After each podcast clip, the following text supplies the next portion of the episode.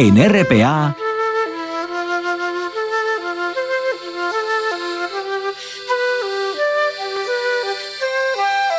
Noche tras noche.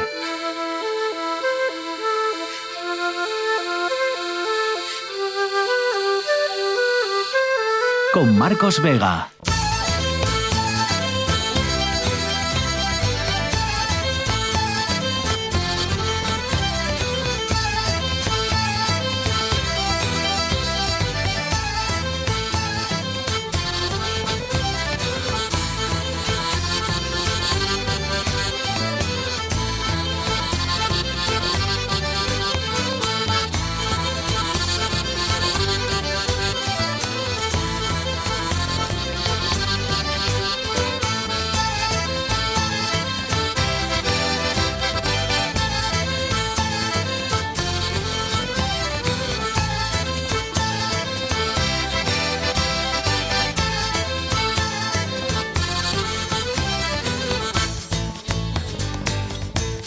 Noches, bienvenidos al espectáculo de la radio y como hoy estamos de celebración por el Día del Les Yetres, toca empezar con una buena noticia, una buena noticia que nos deja este viernes. Más de tres años y siete millones de muertes después, la Organización Mundial de la Salud ha decretado hoy, este viernes, el fin de la emergencia internacional por la COVID-19.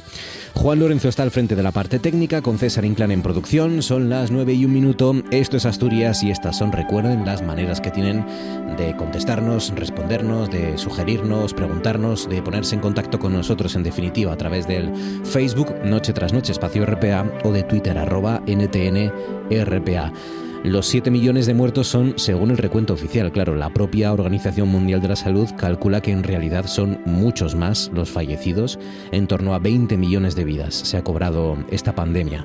Ha dicho su director, el director de la OMS, que ha sido mucho más que una crisis sanitaria, que ha causado graves trastornos económicos, eliminando billones del Producto Interior Bruto, interrumpiendo los viajes y el comercio, cerrando negocios y hundiendo a millones de personas en la pobreza.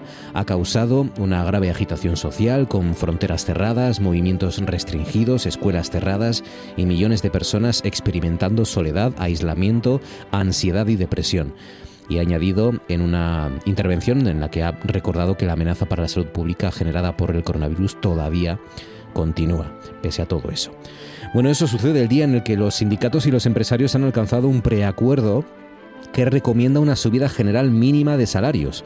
El aumento pactado podría ser del 4% este año, 2023, del 3% el año que viene, 2024, y de otro 3% el año siguiente, en 2025. Ahora queda que ese acuerdo pase por los órganos de gobierno, de los agentes sociales, y estos pues lo ratifiquen, lo ratifiquen perdón, ya definitivamente. Sucede el día en el que tenemos que volver a hablar de una nueva tragedia aquí en Asturias. Un bebé de solo cinco meses ha fallecido en una guardería de Gijón. Sobre las 3 menos 10 de esta tarde, una cuidadora de guardia se dio cuenta de que el bebé tenía un color morado mientras dormía la siesta. Rápidamente avisó al 112 y empezó a intentar reanimar a la criatura. Cuando llegaron los servicios de emergencia intentaron continuar con esa reanimación cardiopulmonar, pero no pudieron hacer nada finalmente. Y por último sucede el día en el que la Fiscalía ha solicitado el ingreso en prisión provisional de un ganadero de 66 años detenido esta misma mañana por un incendio forestal que ocurrió el pasado 28 de marzo en Allande. César Inclán, buenas noches. ¿Qué tal, Marcos? Buenas noches. ¿Qué noticia no le interesado en, a nadie en Asturias este viernes? Varios países se plantean abandonar la mancomunidad de naciones británica, conocida como Commonwealth, por la reticencia del Reino Unido a asumir su parte de responsabilidad por las atrocidades cometidas durante su etapa colonial, rechazando mantener al nuevo rey como su jefe de Estado. Diversas organizaciones de 12 países han firmado esta semana una misiva dirigida al rey Carlos III, cuya coronación tendrá lugar mañana sábado, para que reconozcan los terribles impactos y el legado del genocidio y la colonización de los pueblos indígenas y esclavizados, la carta ha sido firmada por ciudadanos de Antigua y Barbuda, Nueva Zelanda, Australia, Bahamas, Belice, Canadá, Granada, Jamaica, Papúa Nueva Guinea, San Cristóbal y Nieves, Santa Lucía y San Vicente y las Granadinas. estas naciones llaman al Reino Unido a extender una disculpa formal e iniciar un proceso para la contemplación de reparaciones, entre las que se incluirían la devolución de los numerosos artefactos culturales indígenas sacados de sus países que llenan los museos británicos. Hay 14 estados en los que el monarca británico es la cabeza del Estado de forma representativa, aunque la Commonwealth es también una asociación política de 56 países. 5 sobre las 9, a esta hora los viernes en RPA nos hacemos preguntas.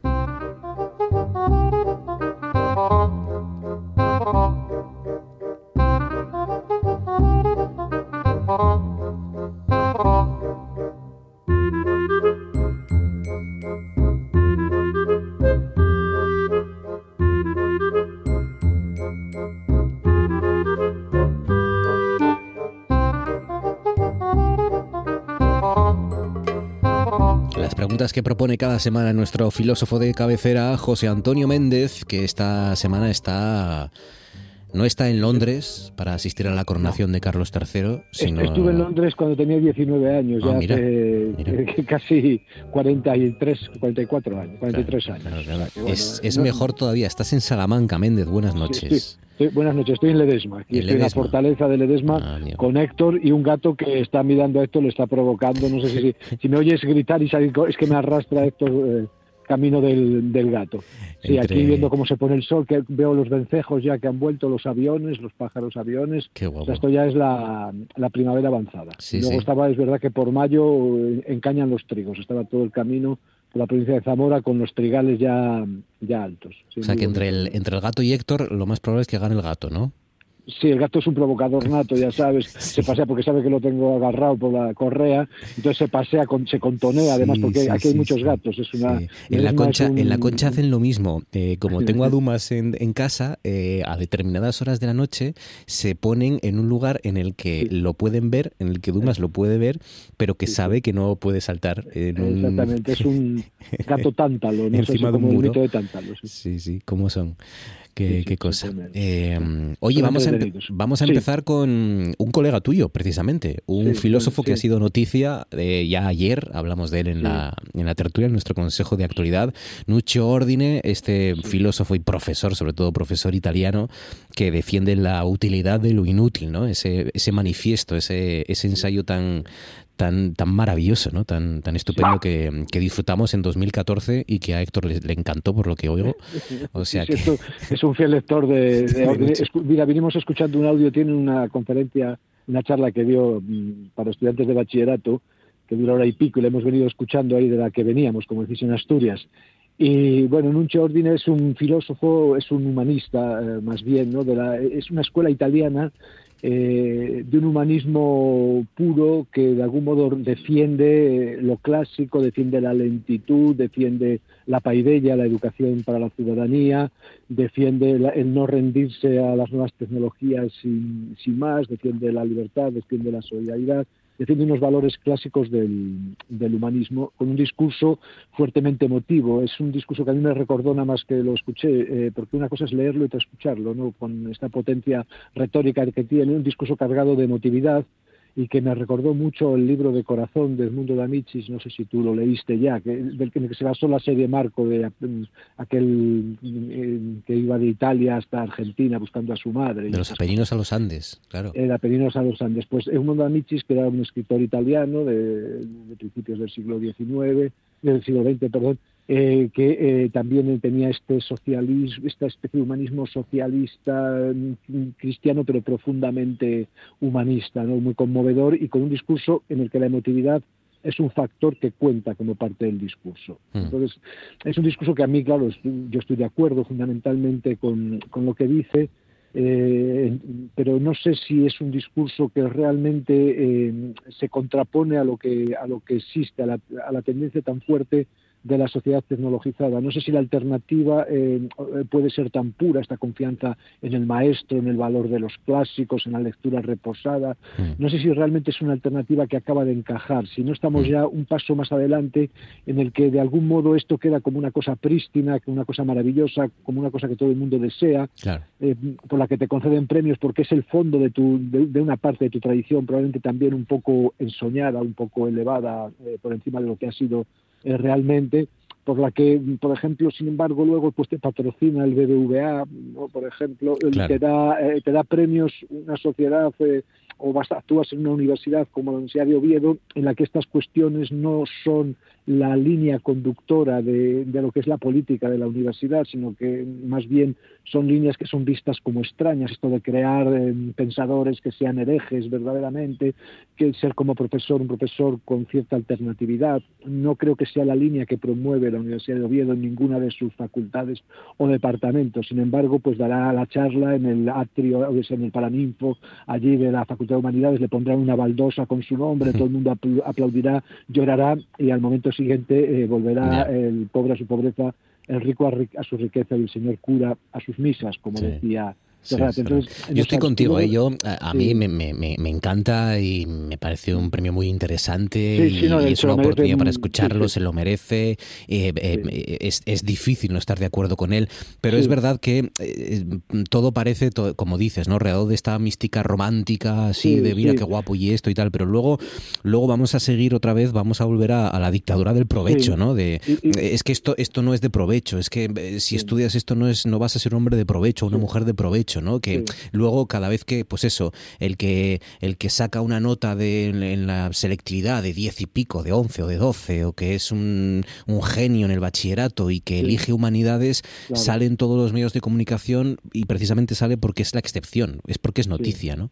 porque lo que suelen hacer esos, eh, esos estudiantes es elegir algo de provecho. Eh, en, el sentido más crudo y, y, seguramente ruina de, de la palabra, ¿eh? pero y yo defiendo mucho la idea que tiene el de profesor, que es un profesor que es eh, disconforme, que es eh, alternativo al sistema que no se deja modelar por la uniformidad, pero sin embargo en ningún sitio de España, en ninguna universidad de España se promueve este tipo de profesor y sin embargo se va a aplaudir todo esto. Y luego hay otra cosa que no me gusta, Marcos, a mí profundamente como pensador o como marciano filósofo, y que es que, eh, es, por ejemplo, en estas exposiciones que tienen los vídeos, es esta especie de adoración con la que se nos presenta al maestro, pasa igual que en Merlí, la serie esta del filósofo y tal, esta especie de culto al, al sabio, culto a la, a la personalidad del que se manifiesta, del que conoce, esta especie de arrobamiento con el que la miran y luego lo miran y luego por parte del que habla dejarse hacer eso. ¿Entiendes? Dejarse, dejarte poner en, un estrado tú hablando ahí, que además solo falta la difuminación esta como en los ejercicios espirituales, ¿no? Que te ponen ahí la nube del incienso, tú hablando, todo el mundo embobado, él tiene un discurso, habla muy bien, los ejemplos que pone son fabulosos, yo estoy de acuerdo en todo lo que dice, o sea, no es que, eh, pasa que yo mm, diría más cosas, pero todo lo que dice yo lo firmo porque además lo pienso también, o sea, pero el dejarte tú presentar como una estrella del pensamiento, mm, eh, esta como mm, aura que te rodea, es que eso, eso suele ser más culpa, eso suele ser más culpa nuestra que de ellos, normalmente. Sí, pero a mí no me gusta, pero no, me gusta que hmm. eh, no me gusta esa presentación del pensador, ¿sabes? Hmm. No me gusta esa presentación aurática, esa presentación eh, como excepcional, como si vinieras de un, universo diferente hmm. y, tuvieras algo que decir, porque las cosas, porque tú eh, sabes que eso no es el camino, yo pienso que no es el camino de la filosofía, personalmente. Mm. estando de acuerdo con todo lo que dice, pareciéndome un premio total justo y sobre todo porque es un premio que por fin no viene del ámbito anglosajón, que es, es, verdad. Es, un premio que, que, pertenece a los ámbitos de la cultura mediterránea, de la tradición del humanismo clásico, Y, por lo tanto me parece muy bien que el príncipe de Asturias por, una vez deje de mirar a, Gales como la princesa Leonor y nuestro rey don Felipe a quien resguarde y, y miren para, para, miren para Calabria, para esta zona de Italia. Y me gusta mucho luego, él tiene lo que más me gustó siempre de él, esta reivindicación que tiene él del venir desde abajo, la cultura como un esfuerzo, que yo no comparto luego la teoría de eh, este, esta crítica que hace él a la facilidad actual de pasar los cursos y eso, yo no estoy de acuerdo con él que eso se contraponga al esfuerzo, tengo otra teoría del esfuerzo, pero me gusta que él reivindique el haber venido de una casa y de trada analfabeta, haber estudiado, haber encontrado ahí un cauce de, de ciudadanía, de libertad y una invitación, porque eh, esto me gustaría extenderlo eh, al tercer mundo, como se decía antiguamente, o sea, que nosotros tuviéramos una visión planetaria de esto y que esto se promoviera, se promoviera planetariamente eh, respecto a las colonizaciones, como contaba antes nuestro querido César, ¿no? que, hubiera una, una, política mundial y nosotros participando en ella, reconociendo esto también no solo en nuestro ámbito, sino en el ámbito universal. De los me he acordado, me he acordado mucho de ti esta tarde por porque ha anunciado Telecinco que, que se acaba Sálvame, ya bajando un poco a la, tierra. Sí, hace eh, mucho que no lo veo, o sea, lo, veo parpadeando porque ya me, me, hastía, ¿no? La, sobre todo la crueldad en la que en la que derivó últimamente. A mí me gustaba mucho en la época cuando salían las amantes de Jesús Dubrique diciendo que hacían la lechuga con él y estas cosas que tú te imaginabas ahí, eh, cualquier cosa, estas cosas inocentes ¿no? y hermosas. Pues había Falete con sus amantes que hacían los vestidos para los pasos de la Semana Santa sevillana y estas cosas. Pero es curioso porque eh, fíjate que siempre hablábamos de la telebasura y demás, ¿no? Y, y siempre se. Bueno, de hecho, eh, Asturias fue, no sé si lo sigue siendo durante mucho tiempo, una de las comunidades autónomas que proporcionalmente más espectadores de, de Telecinco tenía. Y al final eh, pensábamos, bueno, al final eh, Telecinco pone fin a la telebasura. No, no, es que al final es la telebasura, ¿no? La que ha puesto fin por, por que se ha desplomado la audiencia. Eh, pues hemos, hemos dejado de ver Sálvame. Sí, porque eso es lo que pasa, porque eh, primero fue una cosa autorreferencial donde se creaban los personajes para después alimentarse de ellos y luego que ya era una escuela de crueldad, o sea, era ya un, se llevaba a la gente a los límites del derrumbamiento, a los límites de la humillación y el cotilleo simpático le gusta a todo el mundo. Yo estoy seguro que tendría éxito un, un cotilleo totalmente light sin llegar lo del corazón, corazón de Gartiburu, estas cosas, es una cosa más, más simpática y tal y más amable, pero es que llegó a, un, a una crueldad inaudita. He visto programas eh, que los he visto obligándome a verlos, ¿no? De, una crueldad eh, terrible, diciendo, pero ¿cómo puede ser esto posible, no?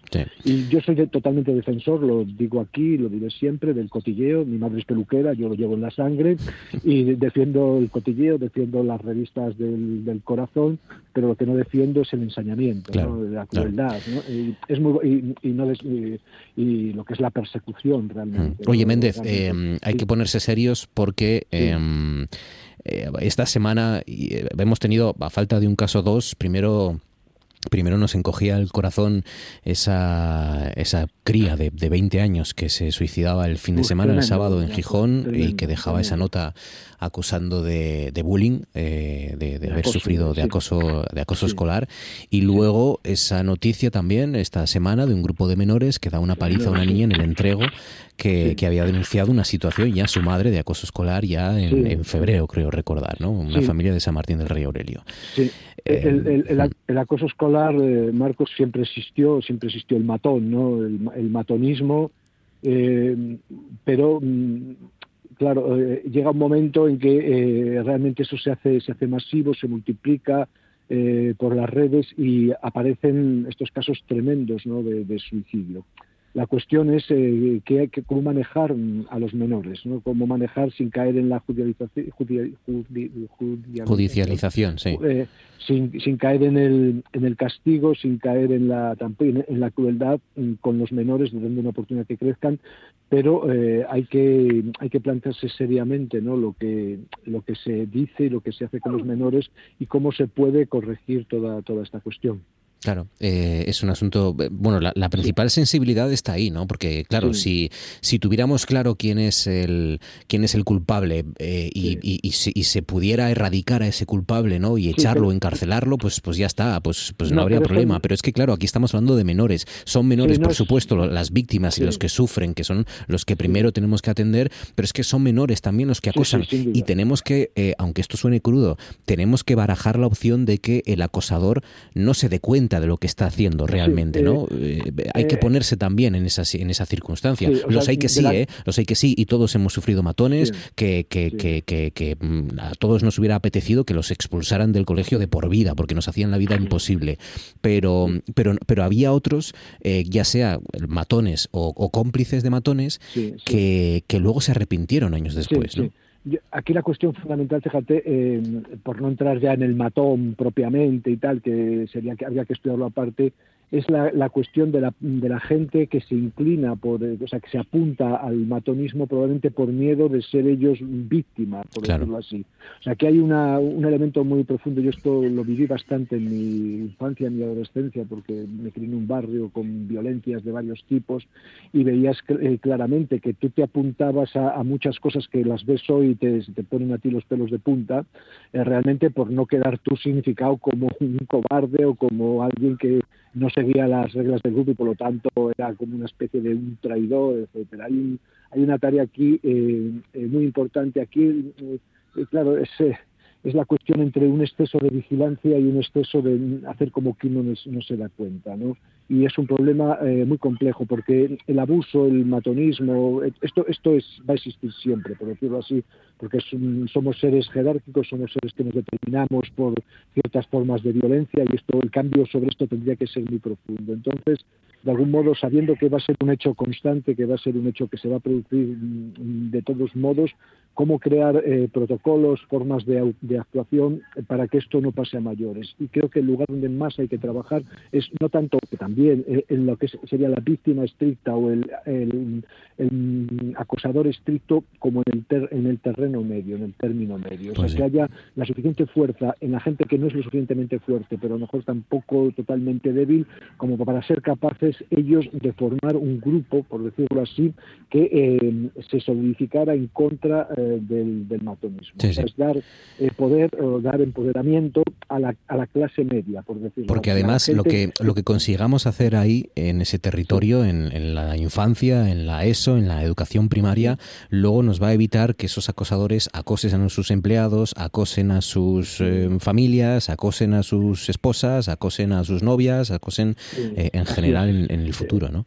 O sea, aquí hay un, claro, es como todo, aquí no hay una solución mágica, ni un enchufe, ni una pastilla, aquí mm, son trabajos a varios niveles, porque hay un nivel muy profundo, que es el de la constitución social, y lo estás diciendo tú ahora, que es una constitución eh, basada en gran medida en, las, lo que digamos antes con lo que contabas de la, de la Commonwealth, basada en la violencia, basada en el dominio, basada en la amnistía al, al, malvado que luego se redime haciendo un monumento, haciendo una escuela en su pueblo, creando cualquier cosa, hay una facilidad para perdonar al que ha triunfado, aunque haya utilizado métodos crueles. Hay toda una, técnica social aquí que premia realmente la violencia y de alguna manera la, diluye, ¿no? como estamos viendo ahora, por ejemplo, todos los casos de acoso dentro de la iglesia y todo así.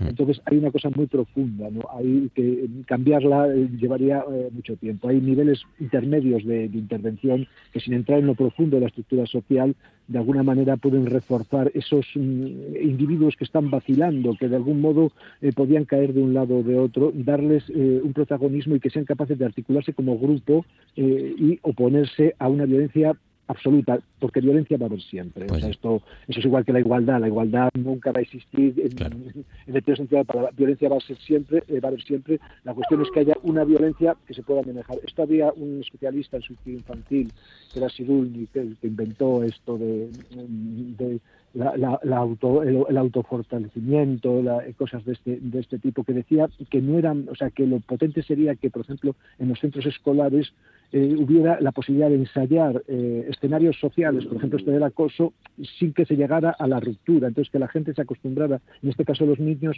a sufrir presiones, a quedar por debajo en muchos casos, o incluso a, imponerse con cierto poder, pero de algún modo en un ambiente donde esto no llegara nunca a mayores, es decir, no generara una violencia excesiva. Entonces, que se, se aprendiera a manejar todas estas situaciones intermedias y, de algún modo, en estas situaciones intermedias, eh, fortalecerse y, pues fortalecer lo que es lo que llama la resiliencia. Méndez, cuídate mucho, disfruta de Ledesma, un abrazo fuerte para ti, otro para Héctor. Esto, ya no, se me contiene. Ya luego, ya, luego, ya, ya está cansado y con razón.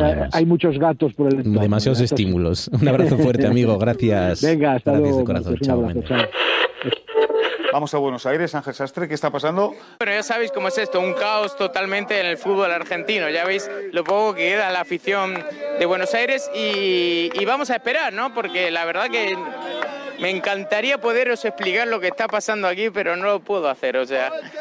Eh, ellos tampoco pueden explicarlo.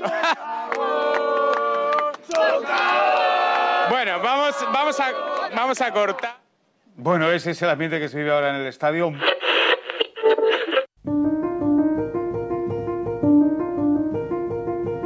En Noche tras Noche.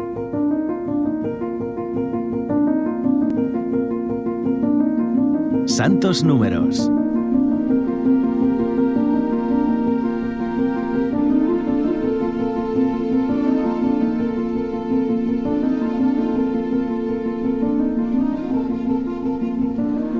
Las 9 y 24, casi ya hay 25 minutos, tiempo para las matemáticas con nuestro catedrático de álgebra, Santos González. Santos, buenas noches. Hola, buenas noches. ¿Cómo estás, Santos? ¿Qué tal la semana? ¿Bien? Muy bien, encantado. ¿Has disfrutado del sol? ¿Te fuiste a algún sitio exótico en Semana Santa o no, he estado por aquí, bueno, he estado en Madrid esta semana que tenía ah. varios temas que hacer, pero pero no, dedicado A, mis temas. Bien, hoy tienes que hablarnos de, de un concejal francés en realidad. bueno, es, hablar de eh, es hablar de Fermat, eh, que era un, un abogado francés de Toulouse, eh, y la solución que ahora se cumple en 30 años que aportó un matemático inglés, dado que mañana se coronará al, al rey, pues eh, Wiles que mm, digamos es uno de los grandes problemas de la historia de la matemática. Durante 358 años he leído, ¿no? Que es, es, impresionante. Que se mantuvo sin eh, resolver el problema que planteó.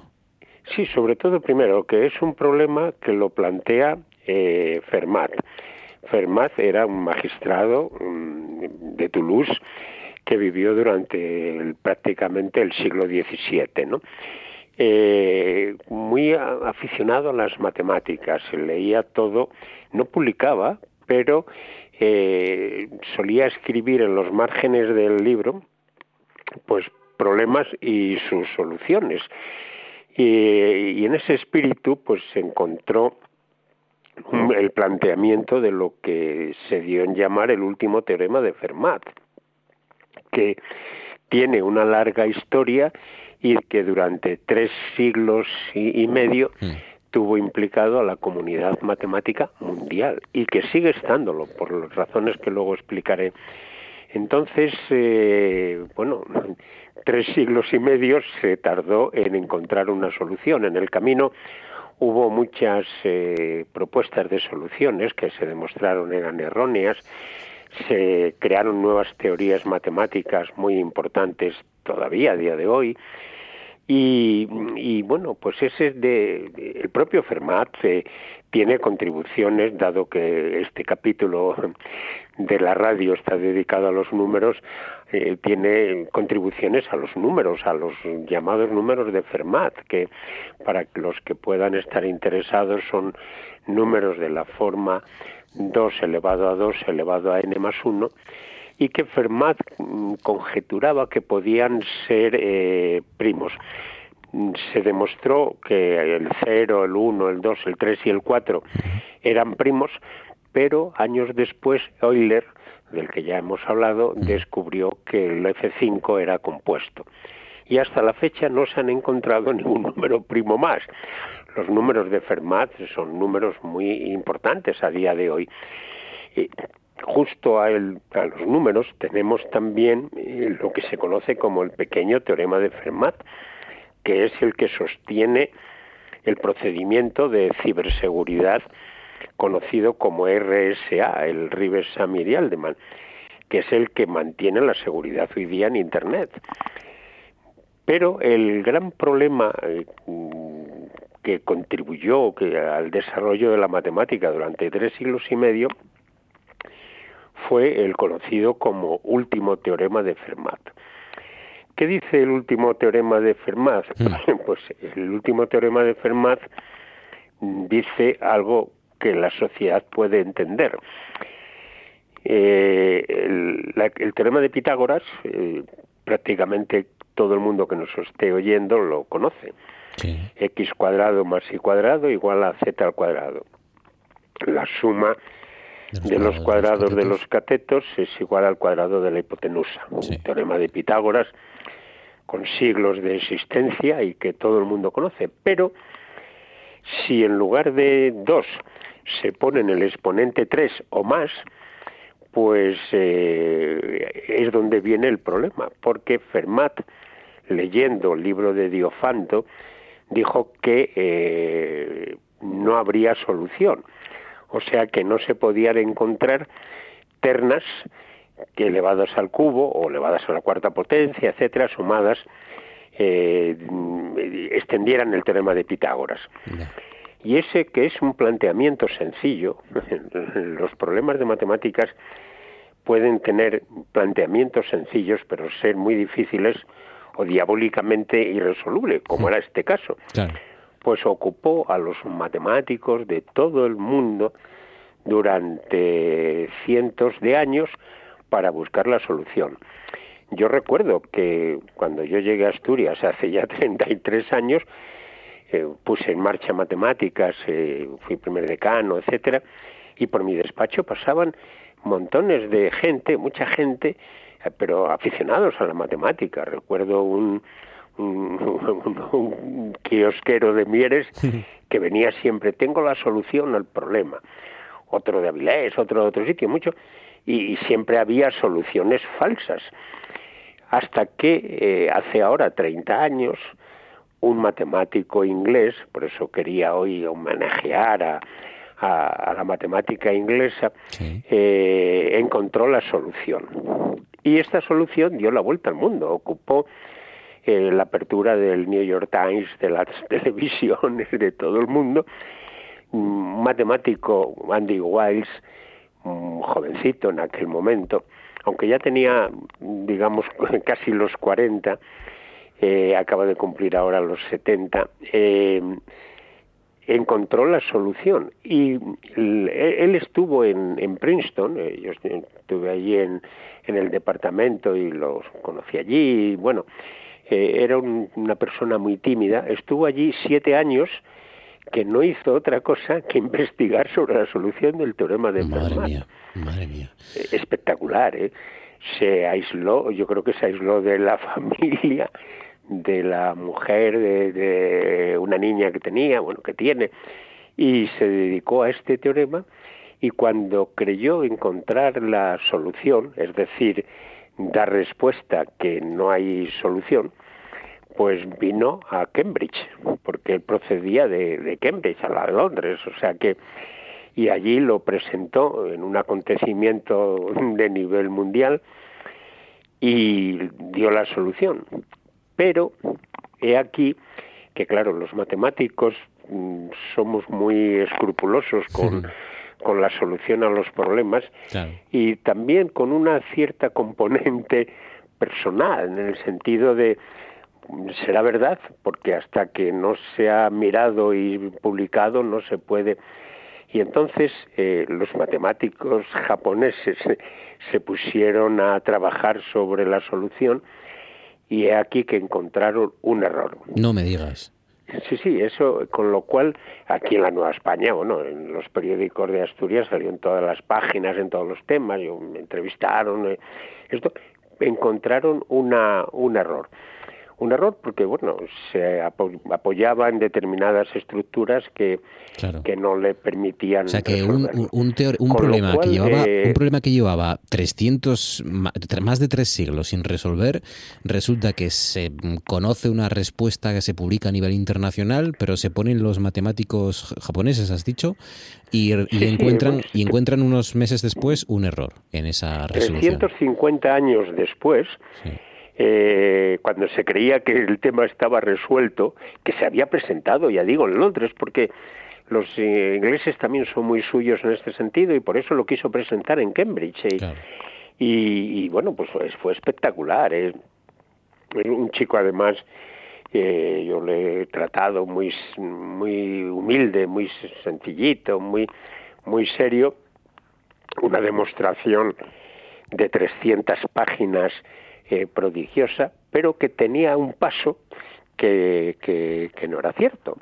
Y entonces eh, eso tardaron seis meses en, demostrar, que no era cierto, con lo cual eh, vino la decepción entre los matemáticos del mundo por, por este hecho.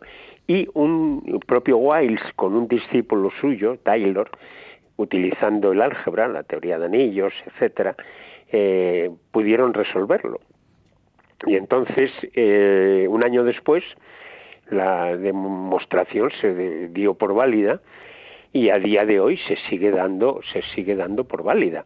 Ah, es decir, que el teorema de Fermat se ha demostrado que se ha resuelto. Ocurrió que, mm, claro, era galardonado con el medalla Fields, pero como ya había cumplido en esos meses eh, los 40 años y la medalla Fields se da eh, con menos de 40 años, pues no se lo no se lo dieron. Le dieron muchos otros galardones y tal, pero no le pudieron dar esto porque no hicieron ni siquiera una excepción sobre sobre esta solución, ¿no? Pero al menos ha pasado la historia como el que ha resuelto el último teorema de Fermat, que es un acontecimiento histórico de un matemático abogado francés que ha tenido la comunidad científica pues eh, en, Ascuas durante muchos años. Un tipo, un francés que troleó a la comunidad matemática durante 358 años y por fin y de hecho, de hecho, Marcos, eh, todavía a día de hoy el tema colea, porque como Fermat dijo que el teorema no tenía solución, pero que la demostración era tan larga que no le cabía en los márgenes del libro de Diofanto que estaba leyendo, eh, la comunidad matemática se pregunta si eso era cierto, cómo lo sabía Fermat, porque eh, lo tendría que saber con la matemática que en aquel momento se conocía, porque Wiles utilizó geometría, eh, topología, utilizó toda una matemática muy potente para demostrar esta, eh, esta solución. Pero, eh, y, la, y Fermat en aquel momento tenía la solución al, al problema con la matemática sencilla, mm, que en aquel momento existía, ¿no? Y eso es lo que a día de hoy todavía eh, pues a mí me vienen a ver, a veces eh, eh, aficionados al ámbito de la matemática, y decir, creo que tengo una solución al teorema de Fermat, pero solución sencilla, no una solución de otro nivel. Y, en eso en eso estamos. Pero es el gran problema pues de la matemática mundial y, que, ha ocupado durante muchos cientos de años. Hasta, ahí llega la, fascinación de las matemáticas que un problema de, de hace 358 años todavía no queremos e intentamos resolverlo por nuestra cuenta. Pues pues así es y así tiene que ser además y así debe ser. Santos cuídate mucho amigo. Un abrazo fuerte como siempre y gracias. Hasta pues la semana que viene compañero. un, abrazo. para ti La actualidad nunca descansa. La información no para. Por eso en RPA os mantenemos informados e informadas de lo que pasa en Asturias. Siempre. También el fin de semana. Los sábados y domingos, boletines horarios desde las 10 de la mañana. Y a partir de las 2 y media de la tarde, Asturias hoy fin de semana. En RPA, la información también en fin de semana. RPA. Vocación de servicio público.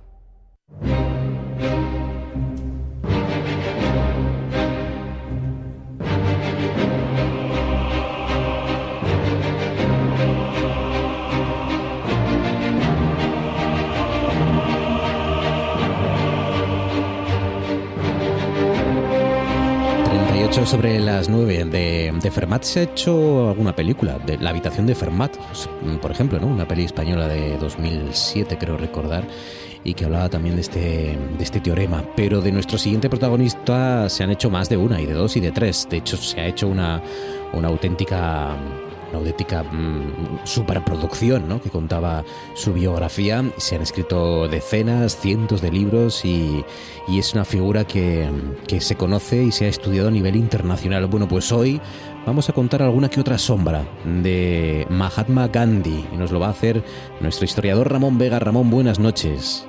Muy buenas noches. ¿Cómo estás, Ramón? ¿Qué tal? ¿Bien? Produciendo como siempre, como no podía ser de otra manera. Me alegro, me alegro. ¿En el museo, en tu casa, en China, en Japón, en, en dónde? Pues ahora con unas cuantas cosas, pero en mi casa, en mi casa. Esta semana estoy en mi casa, no hay ningún problema. Bien, bien, bien, porque aquí en Asturias también se puede estudiar esas cosas, ¿no? Sí, sí, sí, por supuesto. Mientras lo tengas digitalizado, puedes trabajar muchísimas cosas. Ahí está. Oye, eh, o sea que hay polémica sobre Mahatma Gandhi, ¿no? Si nos está escuchando algún indio que que se pegue bien en la oreja al, transistor. sí, la cuestión está en que la figura de Mahatma Gandhi, como fue siempre tan compleja, y, siempre se han seleccionado las partes que interesaban, sobre todo en la parte de Occidente, para contar de su historia, pues ha quedado muy tergiversado.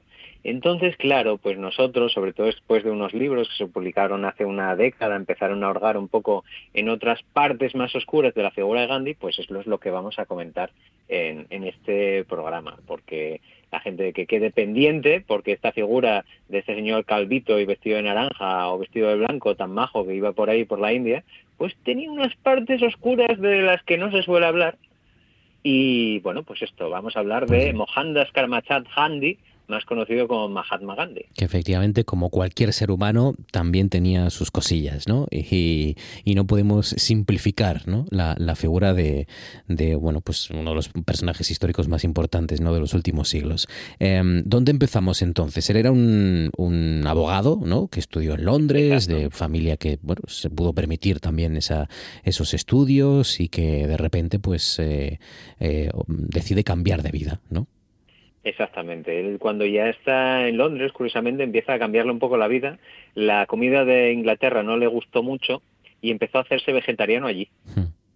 Cosa que la gente no suele tener en cuenta que ha sido ha sido Londres la que hizo a este hombre pues hacerse vegetariano. Eh, eh, eh, la, gastronomía británica ha hecho mucho por el veganismo.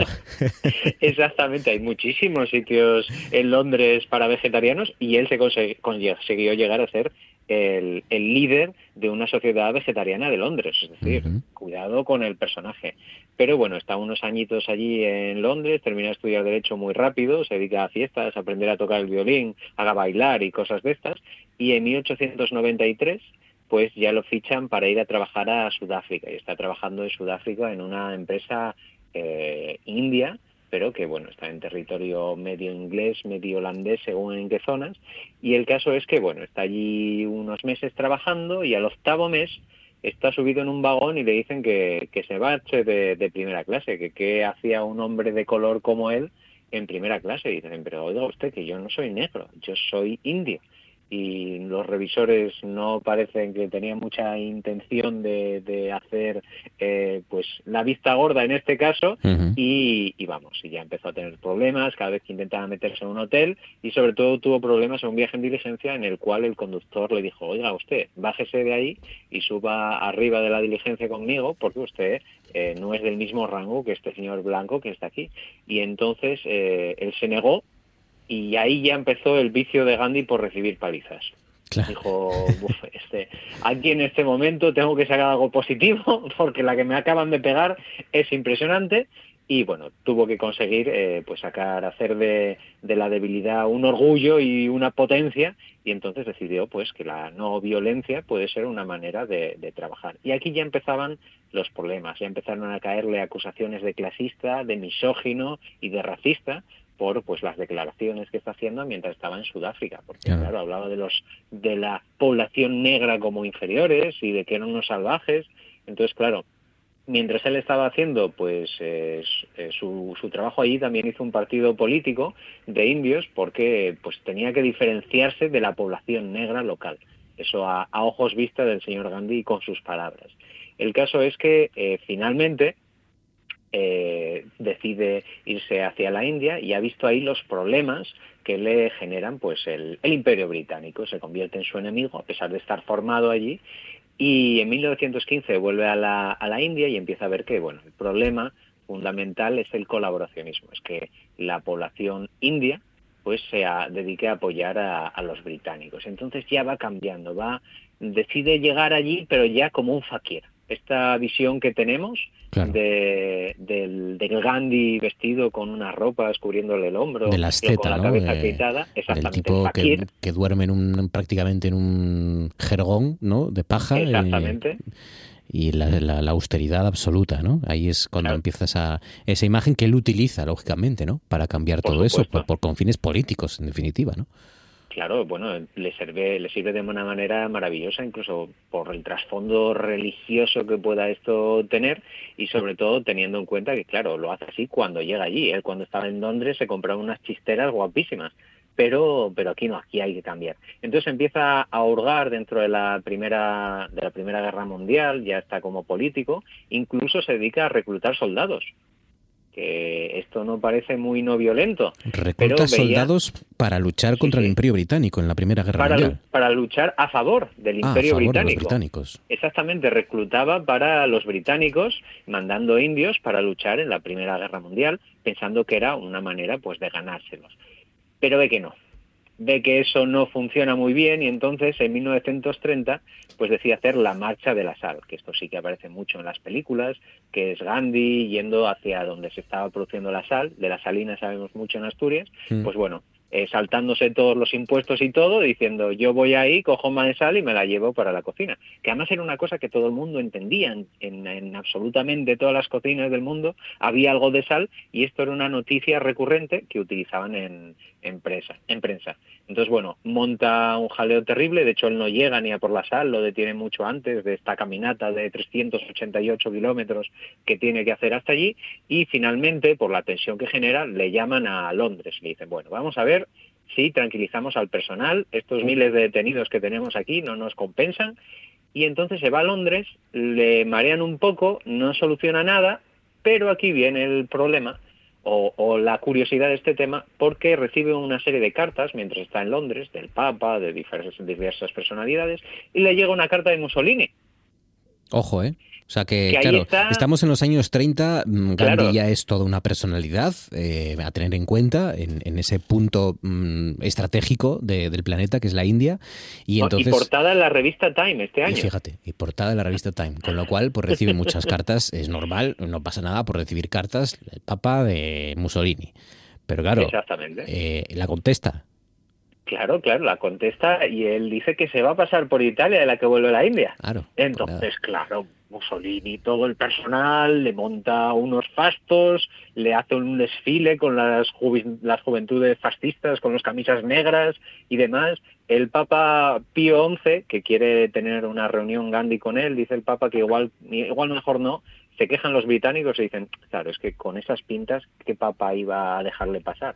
Dice, pero bueno, aún así, en, eh, desde el papado dicen, bueno, tiene algunas ideas de Platón, de Aristóteles, de Tomás de Aquino, no es tan, no es tan mala gente, no es tan, tan raro. Y entonces, después de todo este mare magnum, tiene su reunión de 20 minutos con Mussolini.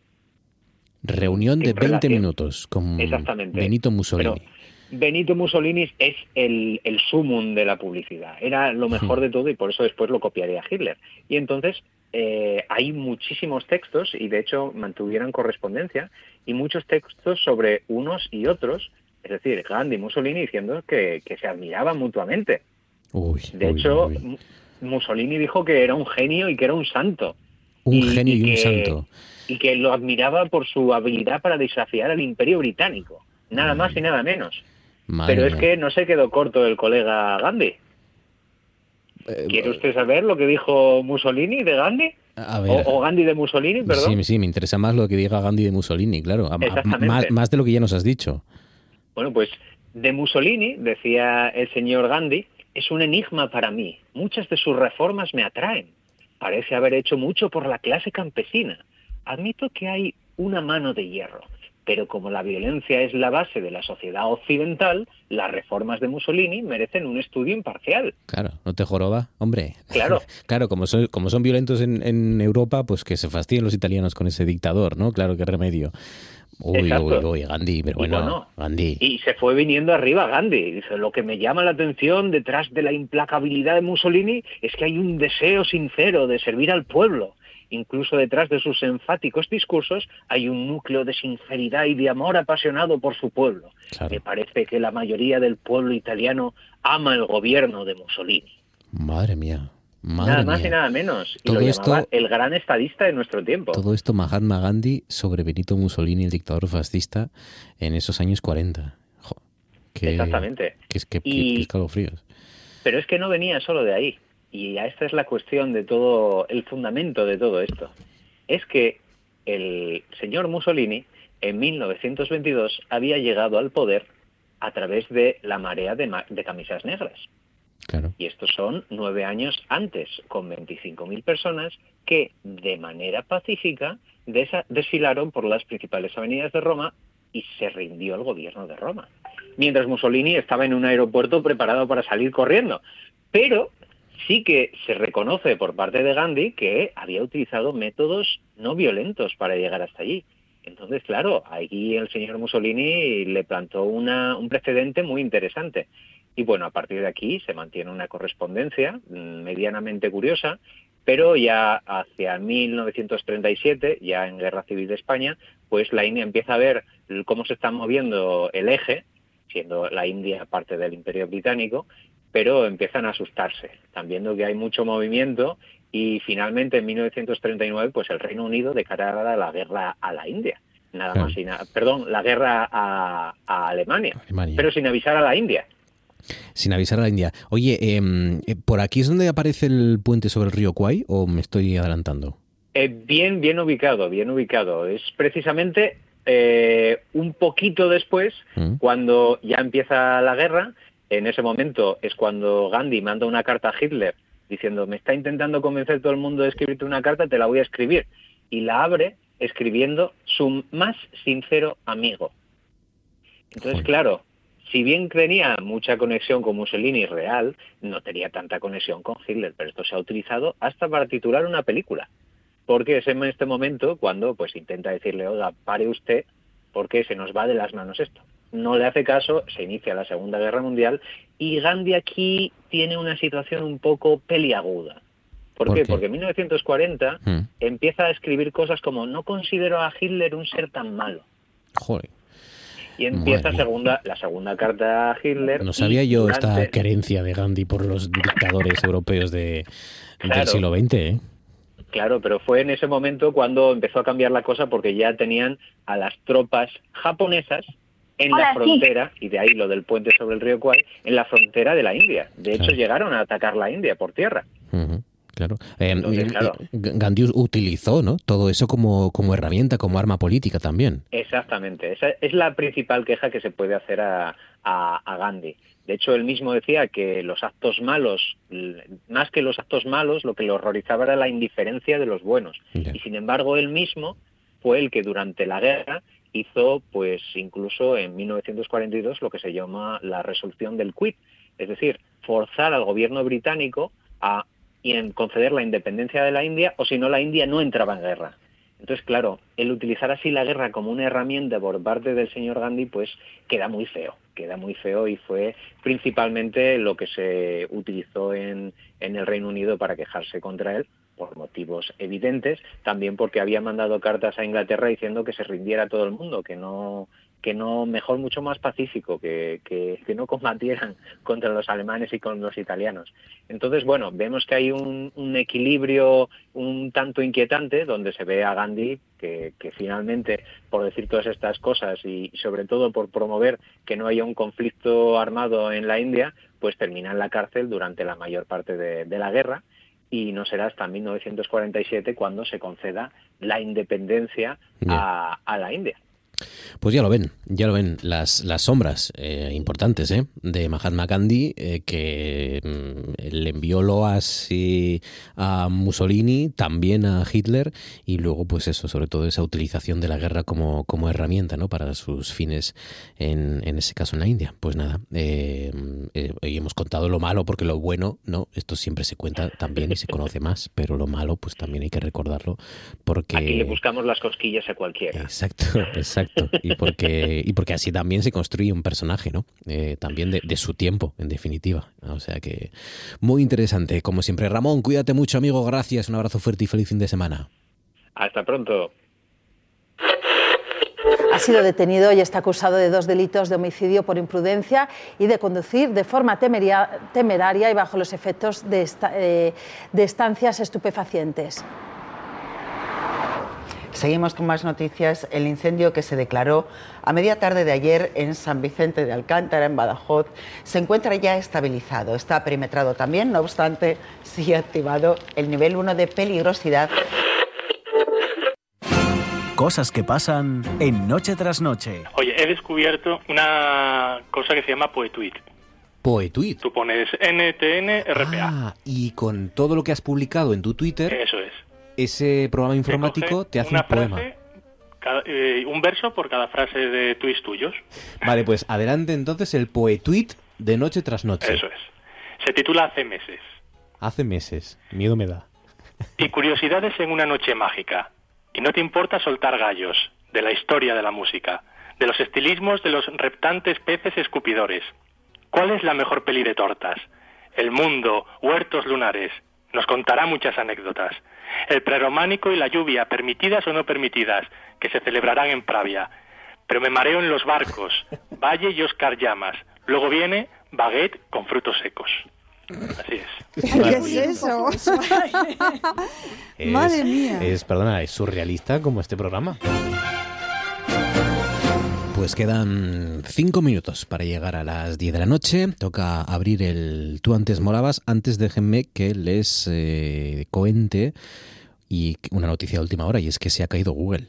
Se ha caído el buscador mm, universal por antonomasia eh, y uno de los principales pilares de, Internet se ha caído, está dando muchos problemas a nivel mundial. O sea que si usted está teniendo algún problema de tipo mm, informático eh, en estos momentos, pues que sepa que, que nos está pasando a todos. Se ha caído Google, se ha caído YouTube y se ha caído Spotify a nivel mundial. O sea que hay un cierto caos en las redes ya desde hace algunos minutos y como siempre pues cualquier novedad se la contaré. Porque ahora llega el momento de eso, de abrir el tú antes molabas, que mira, de en cierto modo hablar de Spotify, porque vamos a hablar de esas canciones que Spotify nos recuerda que escuchamos en bucle, que escuchamos una y otra y otra y otra vez. Es decir, que cuando termina la canción vuelve a sonar y cuando acaba la segunda vez vuelve a sonar y así hasta la eternidad. Y, y de muchas otras cosas, de actualidad, de música, de cine, de literatura. Con David Baizán. David, buenas noches. Buenas noches, Marcos. ¿Cómo estás, Baizán? ¿Qué tal? Pues bien, un poco sorprendido por lo que me dices de, Google, o sea, por lo que dices, no, no me lo dijiste a mí, lo dijiste en general, por lo que dices de Google, eh, porque a mí no me ha afectado, todavía no me ha afectado de forma directa, ¿no? Porque ya van, ya van varias personas que me preguntan, porque como soy informático, cada vez que se estropea algo a alguien, a mí me, cosen a... El amigo, tú eres el amigo informático, ¿no? Sí, fíjate, fíjate que ayer y esto, esto es verídico, ¿eh? de verdad. Un colega mío me, escribió por WhatsApp y me mandó una foto de su vitrocerámica. Me dice, tío, es que el reloj de la vitrocerámica no está en hora y parpadea. Y digo, y ¿por qué es eso y tal? Y digo, pues me da que se os fue la luz hace 5 horas y 48 minutos, tío. ah, sí, sí, bueno, pues es por eso, tío. Sea, lo peor de todo es que como sé la respuesta me sigue preguntando luego. Claro, claro. Eh, y, si no hubieras hecho lo que siempre decís los amigos informáticos, que es, probaste a apagarlo y volverlo a encender, es que, es el remedio que os enseñan en, en primero de carrera ya. No, eso, eso ya, ya lo hacemos para engañaros. ¿sabes? Como, por lo menos así pierdes tiempo, tío. Sí, sí. Es verdad, es verdad. Eh, lo mío es peor porque yo tengo, yo tengo amigo informático y tengo cuñado informático. Bueno, eso es lo peor. Sí, sí, sí. eso es lo peor. Tengo cuñado informático. Lo que dicen de los que yo me acuerdo cuando trabajaba en el, en Abrazado lo tenemos en casa, al prove. Vendiendo ordenadores, eh, la figura del cuñado informático que iba con los clientes era como decir, a veces daban ganas de llamar a seguridad y decir, mira, échalo, tío, échalo porque Por cierto, bueno, se ha caído YouTube, se ha caído Google, lo he dicho, Spotify, se ha caído Twitch, se ha caído Safari también, los servidores, caída mundial de los servidores de YouTube, Safari, Google, Spotify y Twitch. Eh, sigue Twitter en pie, sigue Twitter y, y claro, Twitter con la mala leche que hay siempre en esa red social, pues Twitter haciendo memes ya hay uno que pone Google y pone una foto del, rey emérito eh, desplomando sobre, sobre el suelo en una de sus numerosas caídas recientes. Pues, yo no eh, noté nada en nada, de nada, de verdad. Pues sí, pues, pues, pues eso es que no has buscado nada en Google. Sí, en los últimos minutos. Sí, sí, sí. Bueno, pues entonces ha caído a nivel mundial, menos en casa de David Baizán, que como es informático tiene un, un sistema propio ahí. Un, un firewall especial. Eso, eso. Amanda Granda, buenas noches. Buenas noches, chicos, ¿qué tal? ¿Cómo estás, Amanda? ¿Bien? Pues bien, estoy un poco impresionada porque es cierto que a mí tampoco mm, a mí tampoco me ha llegado a afectar ¿eh? esta caída de Google, ni Google Chrome, ni, ni YouTube, pero he de confesar algo que podría darle respuesta. ¿Que podías darle respuesta a que, a que a ti no te haya alcanzado? Eso es, efectivamente. Tengo una teoría al respecto. ¿Qué es? Mi teoría es que, claro, ahora mismo se estoy atendiendo, chicos, desde la sede central de la boda Vilés, efectivamente. Ah. con mis compañeros ahí escuchando al otro lado de la pared que me voy a morir de vergüenza. Hombre, pues un abrazo para todos los compañeros de la voz de Avilés. Claro que sí, claro que sí. Eso es. Entonces yo creo que esto hace como un poco triángulo de las Bermudas Hombre, claro. y como la actualidad no descansa en esta serie y ustedes lo saben. no, no, no puede fallar ahí, no puede fallar internet, porque además estáis, estáis ya a punto de cerrar, ¿no? Eh, sí, Claro. sí, sí, sí. Yo creo que igual eso no está dando por mí, pero bueno. no. Pues nada. Sí, sí, Si mañana, poquito ya. si la primera edición de la voz de Avilés mañana se retrasa, ya saben de, de quién es la culpa. Ni de Google ni de Noche tras Noche, es de Amanda Granda, en definitiva. Sí. Em, Yo por noche tras noche lo doy todo, chicos. claro que sí. Oye, me llamaste mientras estaba en el programa. ¿Esto qué, qué pasó? ¿Que querías charlar conmigo a lo mejor? Ah, pues porque como como entre, perdón, perdón, no sabía que iba a sonar, claro, perdón, no, no, no, no, no, no, no sonó, no sonó porque lo tengo apagado, pero, Ah, vale, pero vale, pensé vale. que está, como no, había no, este caos de repente con claro, internet, dije yo, igual... Efectivamente, entre el tema de internet y me vi sin cobertura y que pasaban de menos cuarto, bastante dije, ya verás, la estoy liando. Pero no, no, no, no fue caso. Perdón por, al, por la No, alarma no. madre, me voy a ruborizar. No, hombre, no, Incluso favor. en el aire. Carolina Las Heras, buenas noches. Buenas noches. ¿Cómo estás, Carolina? Buenas noches. ¿Bien? Pues a mí esto de que se haya caído Google, Spotify y YouTube, eh, hasta cierto punto me entusiasma, porque igual estamos ante el programa más escuchado de la historia. ¿Te imaginas que ahora todo el mundo dice, bueno, nada, esto no funciona, vamos a, a la CP a, a escuchar el Molabas? Pues- Y igual tenemos un montón de gente ahora sintonizándonos. Pues no me extrañaría. La voz de Avilés y, el, y, y RPA como último ya salvavidas de la gente, de las- de- de Pues la- del mundo. Google, ¿eh? Ahí está, ahí está. Eso iba a decir yo, o sea, el viernes a las 10 de la noche toda España se conecta al programa, vaya cosa. Claro, claro. Sí, es verdad. Sí, Claro. pero estamos sosteniendo aquí, el, haciéndole compañía al planeta. Sí, sí. Se, se cae Google, pero la RPA sigue emitiendo, claro que sí. Google, Gmail, YouTube, Spotify y, y después de ese apagón global, la RPA siempre emitiendo, claro que sí, a su lado. Me encanta. Eso es, porque la voz de Marcos Vega no se puede apagar tan fácilmente está. como lo de Google. Ahí está. Claro que sí, Carolina, claro que sí. Eso es algo que no cae nunca. Sí, sí, sí. Claro. Bueno, algún, algún domingo se ha caído, ¿eh? Si, algún- si la noche ha sido larga, algún domingo se ha caído la voz, pero bueno. Pero sí, sí. Yo, Marcos, te, te quería preguntar si el tema de hoy viene motivado por ese concierto de Bruce Springsteen, el hablar de música. Mm, puede ser, puede ser. Puede ser porque yo he escuchado Badlands mucho, de, de forma enfermiza, pero, pero no, es que eh, eh, tiene que ver con que me ha parecido una, una opción, yo supongo que esto la gente lo, lo sabrá ya, ¿no? Pero yo he conocido que hay una opción de, de- de Spotify que te mide eso, las canciones que escuchas una y otra vez, que terminan y vuelves, le vuelves a dar, termina y vuelves a dar, y te, y te pone incluso los minutos que, que has escuchado esas canciones. ¿Sabes qué pasa? Que en mi caso, como me gusta usar el Spotify para ponerme canciones, para dormir de fondo, lo típico, mar, música relajante, cuando a mí me sale esa recopilación, claro, no cuenta. Claro. Me salen todas las canciones que, que suenan durante toda la noche. Entonces, para preparar esta sección tuve que, voy a pensar, no voy a mirar el Spotify porque eso no me, no me ayuda. Claro, claro. Bueno, venga, contad- una- Dime, Amanda.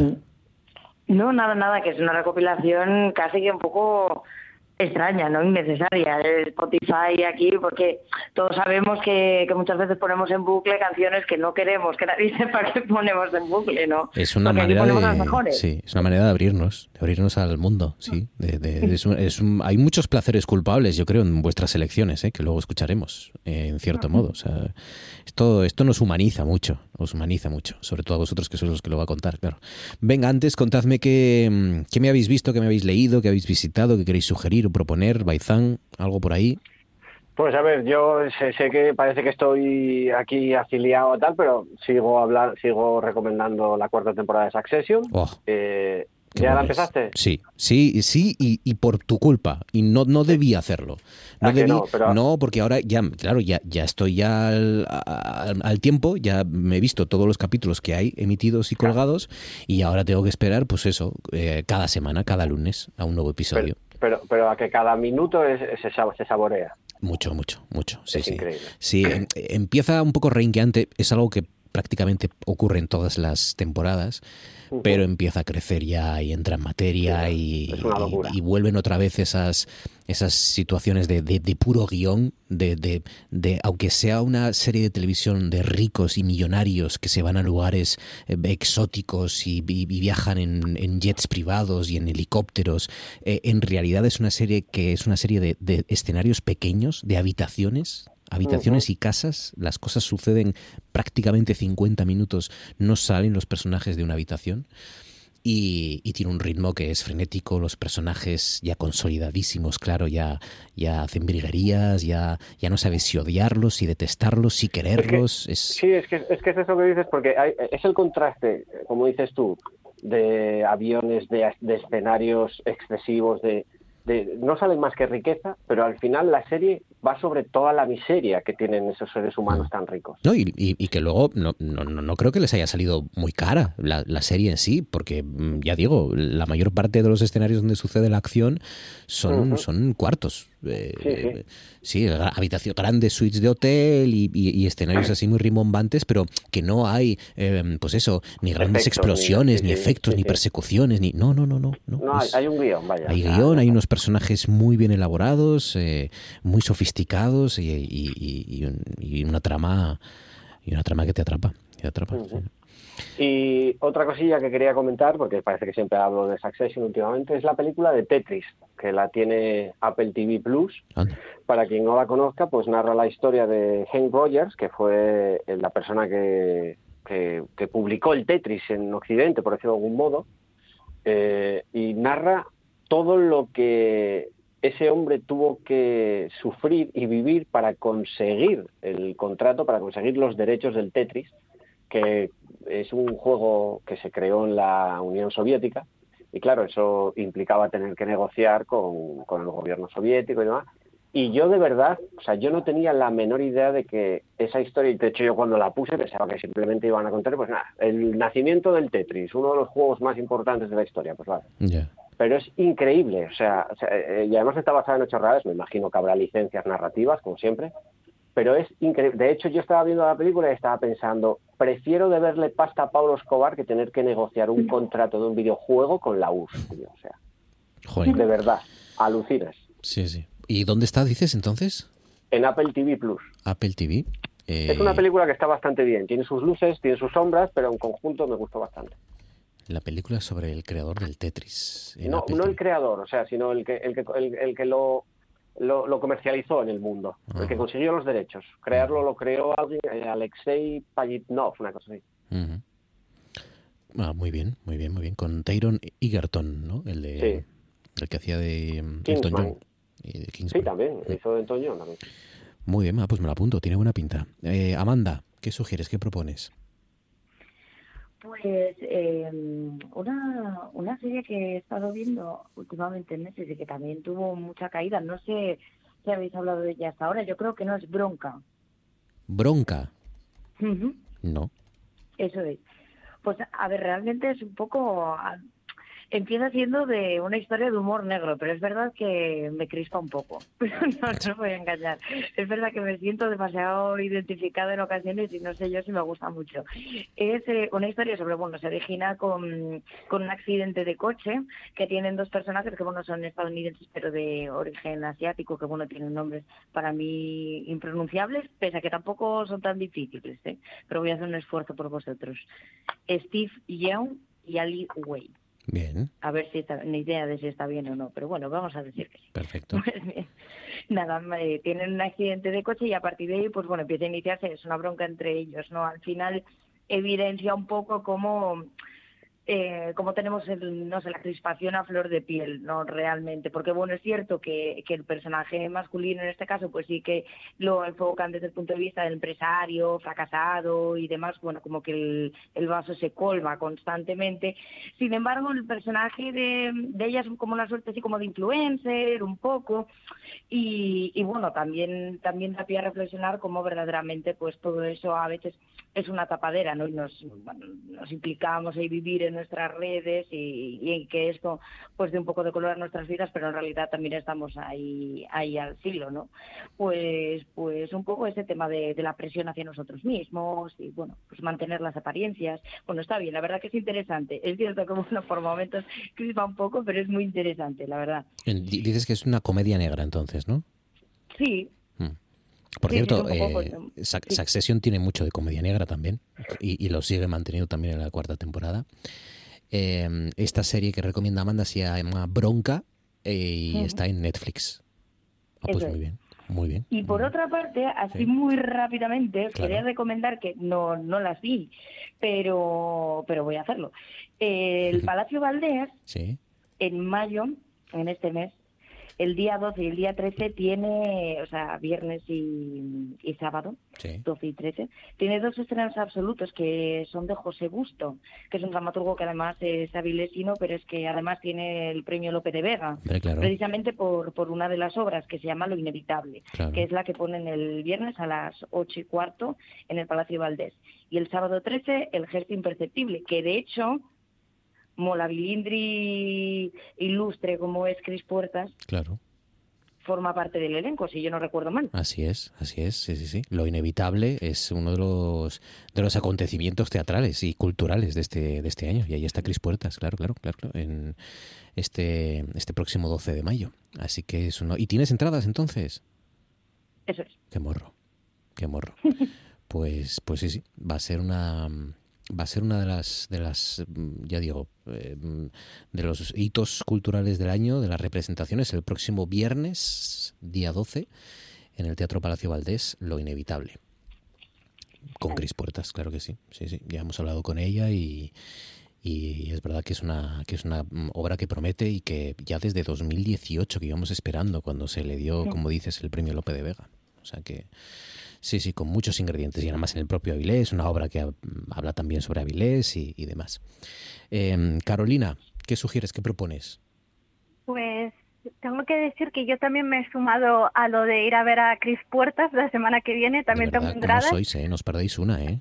Así que yo creo que igual el viernes tienes desbandada en el Tú antes molabas porque estamos todos en Avilés. Ya lo veo, ya. Sí, sí. Y de hecho, y de hecho, mira, y de hecho la hora ya me roba a Cris Puertas el miércoles. O sea que pues es, un boicot. Lo inevitable es eso, que, yo pueda hacer Inevitablemente un boicot. exacto. Exacto, exacto. Así que bueno, nada, pues Ya, ya os contaremos qué, Quiero crónica. qué tal fue. Sí, sí. Quiero crónica de las dos, por favor. Bueno, yo vengo un poco a recomendar, ya que hablamos de música, este programa, pues a Estrella Morente y Kiki Morente, que voy mañana a verlos en el Teatro Campo Amor a las 8, porque vienen a presentar un espectáculo donde mezclan por supuesto, ellos son dos grandes referentes dentro del flamenco, mezclan el flamenco con el jazz, nada más y nada menos.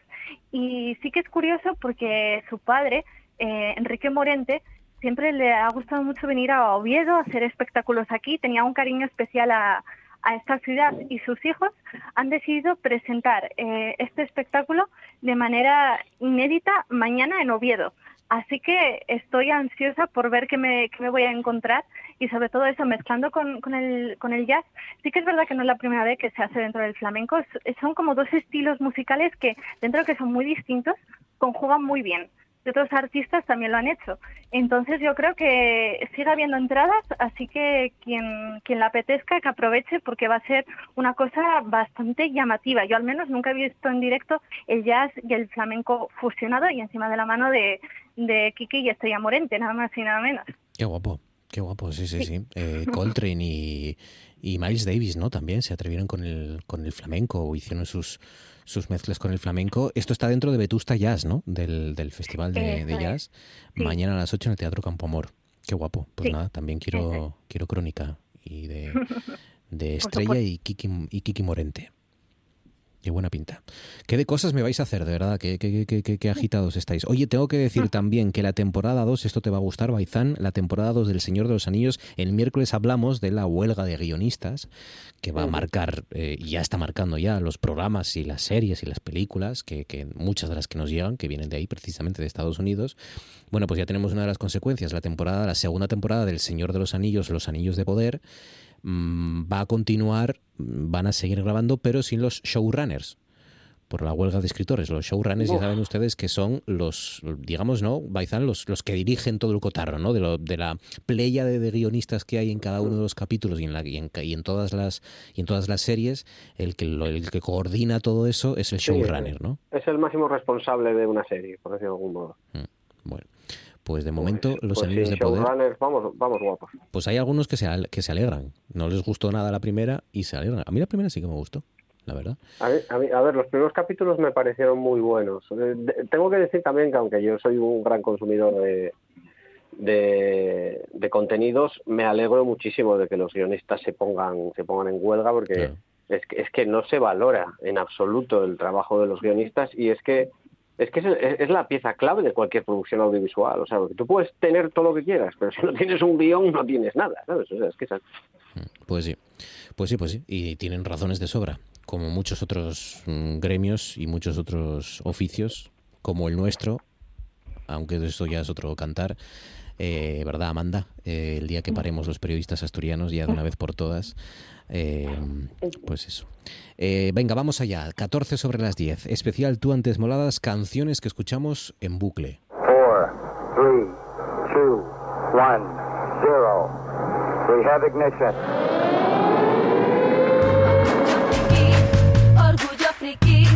Orgullo friki, no tengas vergüenza. Orgullo friki, orgullo friki, orgullo friki, como yo, no tengas vergüenza, vamos, grítalo. Si ves Doctor Who y veías Dragon Ball, intentar negarlo es un error. Y ahora sale Vamos, Baizán, porque además, mira, con, con tu primera elección coincido, o coincidía hace algunos años, porque la escuchaba en bucle también. Hombre, es que, es que lo primero es un temazo. Luego, una cosa que te iba a decir que dijiste antes de placeres culpables, no creo que te refieres a mí, porque yo traigo tres señores temazos. sí, sí, pero hay uno, hay dos que son un poco placeres culpables. ¿En, serio? Bueno, a ver, no sé por dónde vas, pero bueno, vamos a llegar a ellos cuando, cuando toque. El primero, desde luego, no, porque esto, esto es para presumir. A ver, la primera canción es el Natural Blues de Moby. Es posible, a ver, ya sabes que yo para la música soy muy particular, yo suelo escuchar más bien música instrumental, bandas sonoras, electrónica, cosas así. Así que lo que son canciones, canciones propiamente dichas con su letra y demás, eh, no suelo escuchar muchas, pero algunas tengo. Y esta, sin ninguna duda, es la canción que yo más veces he escuchado y sobre todo en bucle. Es un temazo del año 1999 del disco Play, que además según estoy yo informado, que no sé si es cierto, tiene, hay una peculiaridad en el disco Play que a mí me llama mucho la atención. Es el único disco que se conoce que todas sus canciones eh, salieron en películas importantes. Todas, y además son 18. Son 18 canciones, así que no son pocas. Sí, sí. Y como, como digo, es un señor temazo en el que Moby combina ritmos más bien tirando a electrónicos con una base blues y unas voces soul maravillosas.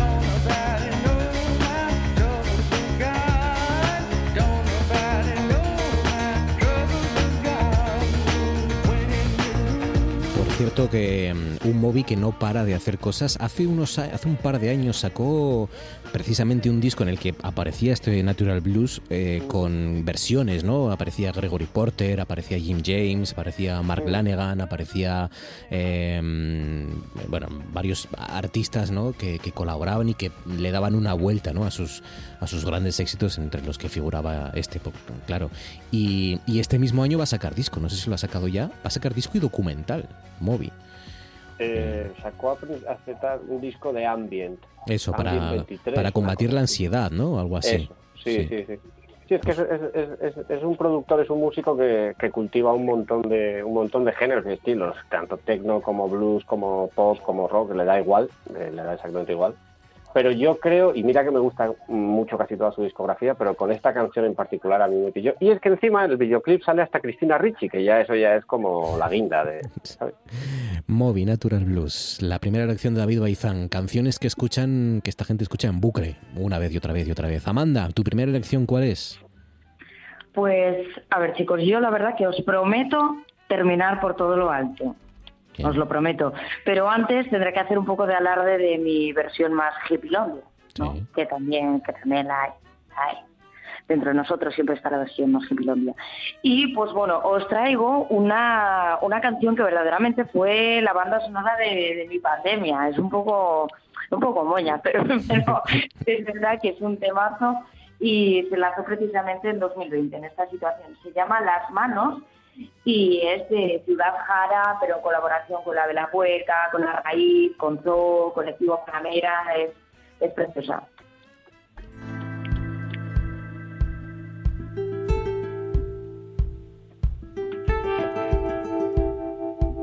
¿Dónde estáis? No recuerdo ya esas manos, las guitarras y el poema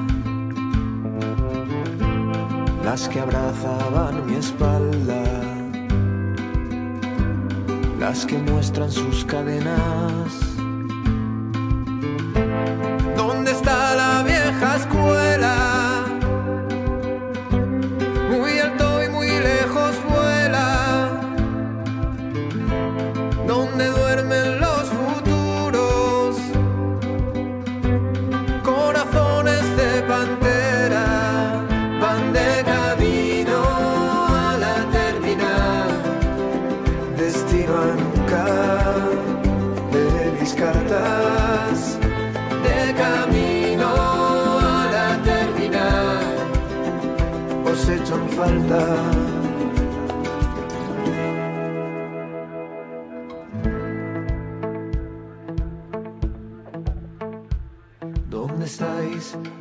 Quedaron los cantos?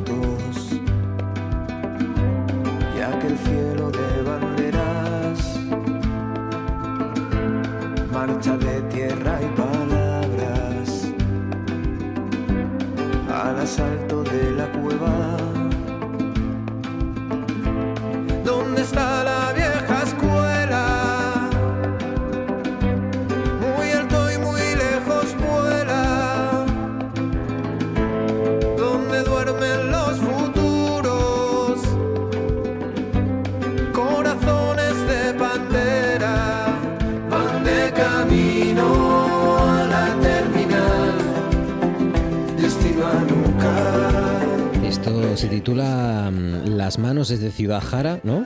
es. una de, de, estas canciones que se convierten un poco en sitio seguro, ¿no? Que me imagino que, que, obviamente es el motivo por el que vosotros también las ponéis en loop, ¿no? Y pues imagínate una situación como aquella. La verdad que en plano un poco freaky, un poco bastante, igual, igual loca, pero bueno, pensaba yo, digo, si algún día me caso voy a poner esta canción de fondo. A bailar y soltaba por los sofás y nada, todo súper lamentable, la verdad. Sí.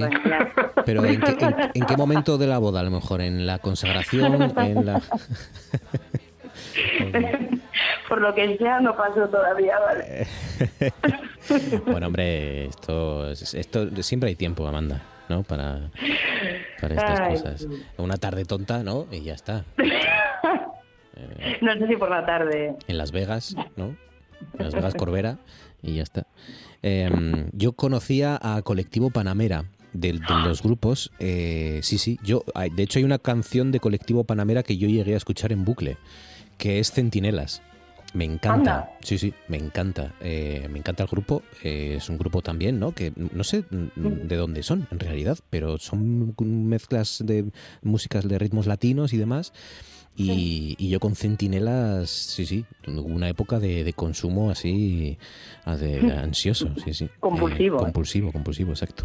Es que además aquí en este vídeo sale Facu Díaz también, que bueno, Facu Díaz, vamos, el monologuista mm, donde los haya, y que hacía un programa con Miguel Maldonado que era de, ¿cómo era? No te metas en política, super fan, super fan, tiene lo mejor para A mí me escucharlo. hace gracia Miguel Maldonado, pero Facu no me hace gracia.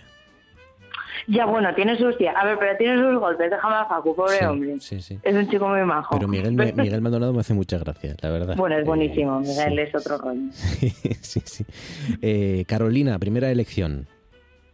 Pues mi primera elección es Jesucristo Superstar, pero una versión además muy concreta, que es mi favorita, que es eh, la del cantante de heavy metal, una de las mejores voces que hay en el panorama español, es eh, Leo Jiménez, que encima tuve la suerte de cuando estuvo aquí en Avilés haciendo la gira de Jesucristo Superstar, de, escucharle. Nadie tiene que, que hacer presentación de, de Getsemaní, que se hizo famosa en la voz de Camilo VI, pero lo curioso es que se diese la oportunidad a un cantante eso de, heavy metal, de rock, de protagonizar y ser el digno sucesor de Camilo VI, porque no olvidemos que el heavy metal es, es un género musical muy exigente, muy complicado de cantar y que exige muchísima técnica vocal.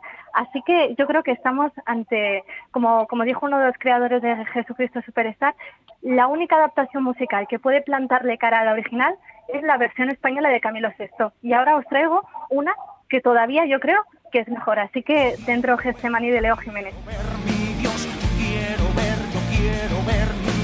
Quiero saber, quiero saber, Señor. Quiero saber, quiero saber, Señor. Si he de morir, dime si es porque de ser mejor de lo que fui. Dime si mi vida con la muerte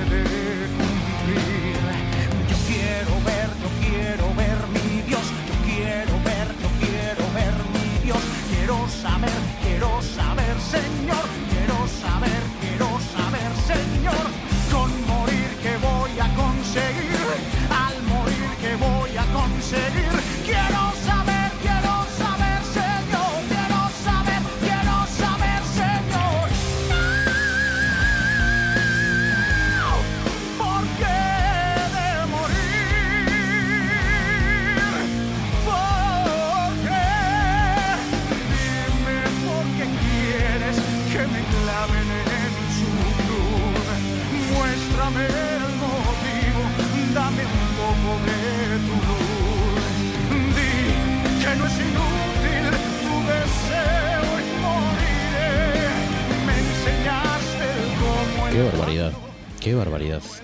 Leo Jiménez cantando Getsemaní de en Jesucristo Superstar.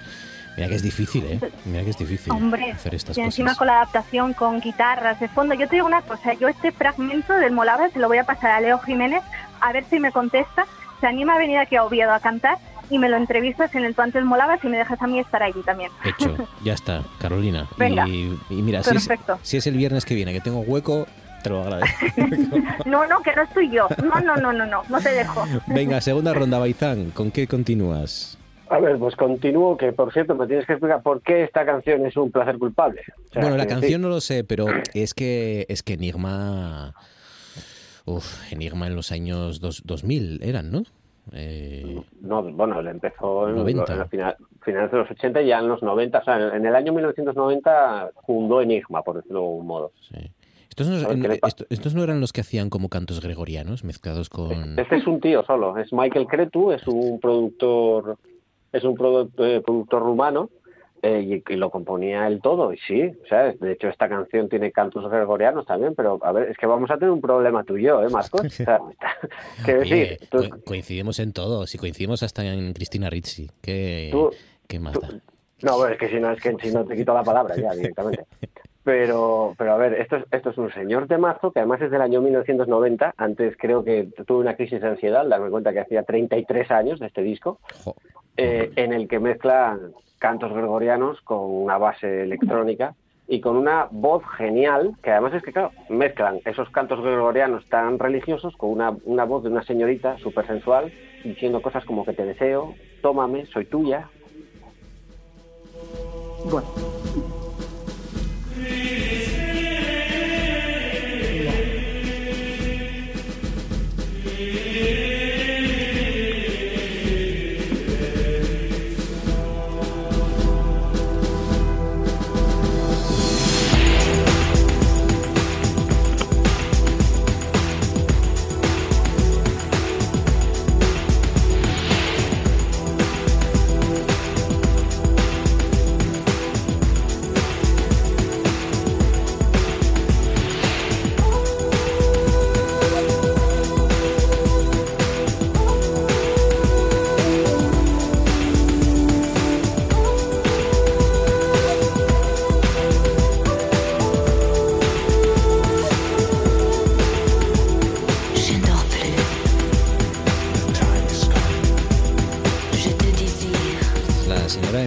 ¿No? Diciendo guarreridas Sí. españolas. No, guarrería, guarrerías tampoco, hombre, o sea, Bueno, exagerado. sí, sí, insinu- insinuándose que es que en, en francés, en francés todo parece más guarro, además. que sí, Por fin alguien lo descubre. Claro. Qué forma de dramatizar aquí. Simplemente pues, da- a entender que la, que la chica quiere que la, que la quieran un poco. Claro, claro. Madre Eh, mía, en, madre este caso, mía. lo- en este caso, los monjes gregorianos, se supone, además. Que No, a ver, yo esa turbia película te la, estás- te- te la estás montando tú, la película. Es que esto, no- esto viene, esto de Enigma salió en una época en la que se puso de moda todo esto, porque se puso de moda Enya, eh, Enigma, eh, todo este, todo este rollo así como New Age y todo esto en los 90 y uff, y Sí, a ver, En- Enya es un poco anterior. Lo que hizo, lo que hizo Enigma fue darle un poco de, de marcha al tema y sobre todo sí eh, mezclar con el tema de, de los cantos gregorianos, que a mí fue lo que me flipó en realidad cuando yo era un chavalete. un no, no, arrasó, arrasó. ¿Y esto? apareció. ¿Cómo, cómo, cómo se pueden mezclar estos sonidos así sin, sabes? Que, Sí, sí. Amanda, segunda elección, vamos allá. A quien no le gusta, ¿eh? Un buen canto ¿A gregoriano. quién no le gusta un canto gregoriano del siglo I? Claro que sí. Pues chicos, mi segunda elección ya empieza a tener un poco más de, de movimiento. Es Makeba y es una, una canción de una chica francesa que se, llama Jaime. Que tiene nuevo disco, ¿no? ¿El cómo? Tiene nuevo disco, Jane. Sí. Mm. Esta canción además la sacó en, en 2015, que bueno, yo andaba ya por ahí pululando, dando un poco la vara a la gente que tenía a mi alrededor con la canción. De hecho, creo que empezaba a poner alguna copilla por ahí y, y no paraba.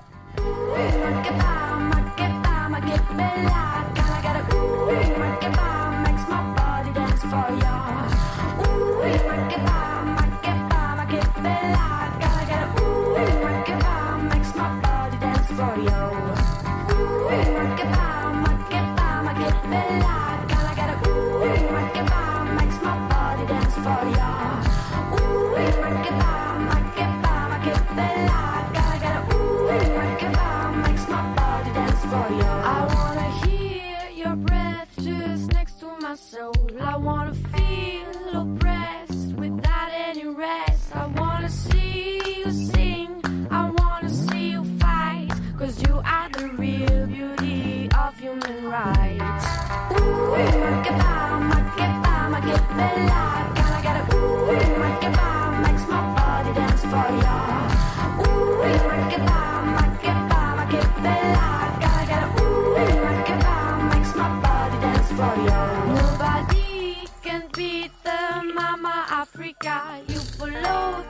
Es verdad que, que la, la- la que tuvo incluso más éxito que esta, que también esta se escuchó Mm. que va hasta, hasta, hasta la extenuación, fue la de Com, ¿no? Com, Com, Mm. que también es de Jane.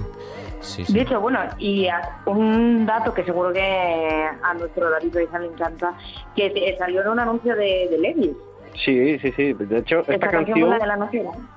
Esta canción la pude, estuve a punto de, de meterla como mi tercera elección. Yo la escuché también ¡Hombre! en bucle Mm. una y otra vez y la descubrí en el anuncio de Levis y cuando vi el anuncio de Levis por primera vez me puse a buscar como, como un poseso en YouTube. Digo, quiero saber cuál es el título de la canción. ¿Dejará de dolerme el pecho cuando lo sepa? O sea, cosas así. Sí, es verdad. Sí, sí, es un temazo. Sí, sí, yo, yo también las llegué a escuchar en bucle, ¿eh? también. Lo que pasa es que me duró poco el bucle, pero, pero sí, sí, la. A la ver, no, exprimí. no da para que dure mucho. También Exacto, es verdad sí, que sí. uno le puede dar una embolia en cualquier momento. La exprimí. Makeba de Jain Jain, escrito con J. Carolina, segunda elección. Pues mi segunda elección yo creo que, que a no ser que te guste este tipo de música es bastante desconocida y estoy hablando del Libre Vermel de Montserrat, es un manuscrito del siglo XIV que se encuentra precisamente en la Bahía de Montserrat, en Barcelona, y que recoge las canciones que utilizaban los peregrinos cuando llegaban a la, a abadía para, para hacer su peregrinaje eh, para ver a la Virgen de Montserrat. Lo llamativo es que eh, este, esta música no debería de haber llegado hoy, hoy en día, es decir, es una rareza que la estemos escuchando, este gran patrimonio musical, porque sí que es verdad que, que en su día eh, incendiaron la, la abadía y de hecho de lo poco que, que- que se conservó fue, fue este manuscrito que fue el único testigo que se salvó de las llamas de, de los soldados. Así que disfrutar de, de- de la canción en, en latín.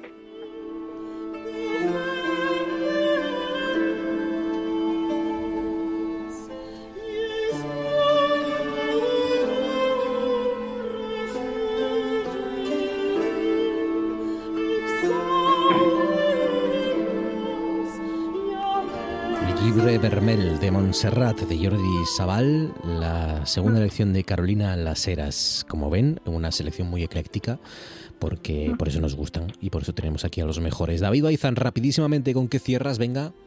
Pues cierro con una canción del disco El Malquerer de Rosalía, que es un disco que también eh, lo escuché en bucle, casi entero, pero la canción que más me gusta, extrañamente, no es Malamente, aunque también me gusta, sino eh, eh, la que está sonando de fondo, ahí, que pienso en tu mirada, que me encanta esa canción.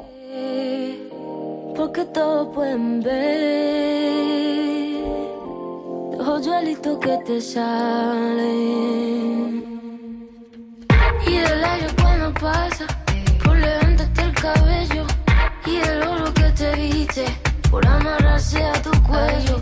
Y el cielo de la luna, que tú quieras mirarlo. Hasta del agua que bebe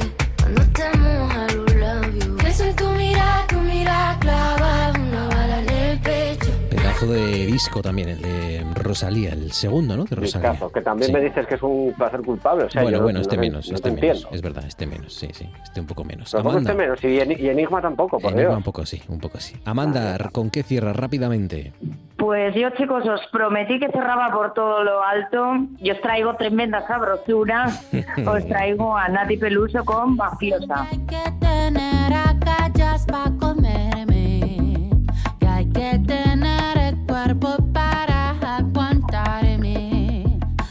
Es que usted sabe tanto de mí, te le jura que jura. Si pongo mano en el fuego por ti,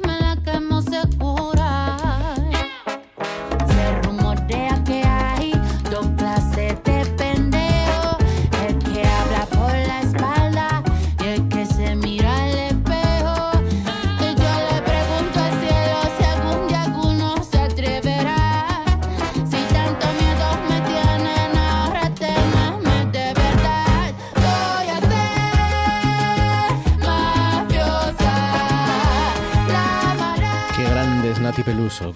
Somos muy de Nati Peluso en este programa. Qué, qué gigante. sí, en sí, todos se reivindica poco últimamente. Es verdad. es verdad. Carolina, ¿con qué cierras rápidamente? Cierro con un compositor de vanguardia que ha hecho una pieza que dura 4 minutos y 33 segundos en silencio, donde el único ruido que tiene que oír el espectador es el de ellos mismos estando en la sala escuchando la obra. Así que os traigo un poco de silencio a la radio.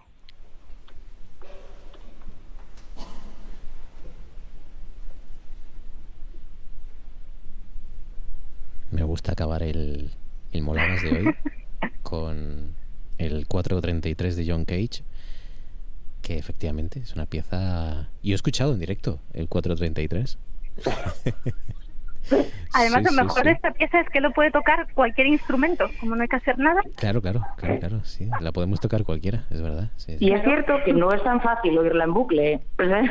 Escuchar esto en bucle no es tan fácil. Claro, Ojalá me o sea, canso tuviera esto en bucle. Eh, O sea, ¿tú, tú esto te lo pones en bucle, Carolina. ¿Para dormir o qué? Bueno, esto nos lo ponemos en bucle todos, ¿no? Para dormir, ¿no? Cuando queremos un poco de silencio, nos ponemos 4 minutos 33 segundos en bucle. Pero eso, claro. una cosa, ¿y cuando la escuchas dos veces que es 906 o cómo va? Esa ya es la segunda parte de la obra. Seguro que tiene más, que una que sea una hora en silencio. No, no, lo guapo de esto es eh, haber acudido a aquel primer, aquella primera interpretación Claro. del 433 Claro, sí, claro. con las expectativas que fue la gente, ¿no? Porque iba a haber algo no nunca visto y aguantar de repente mm, escuchándose a sí mismos, como dice Carolina Las Heras, ¿no? Y las toses y, y el silencio. Pues, eh, pues muy ecléctico todo. Moby, Enigma, Rosalía, eh, Las Manos, Jain, eh, Nati Peluso, eh, Getsemaní, de Jesucristo Superstar, Libre Vermel y John Cage. Este Tú antes molabas, especial Canciones en bucle. David Baizan, un placer, David. Muchísimas gracias. El placer siempre mío, Marcos. Amanda Granda, un placer, amiga. Gracias, Amanda. Igualmente, chicos. Carolina Las Heras, un abrazo. Disfruta. Gracias. Un abrazo, gracias. Noche tras noche.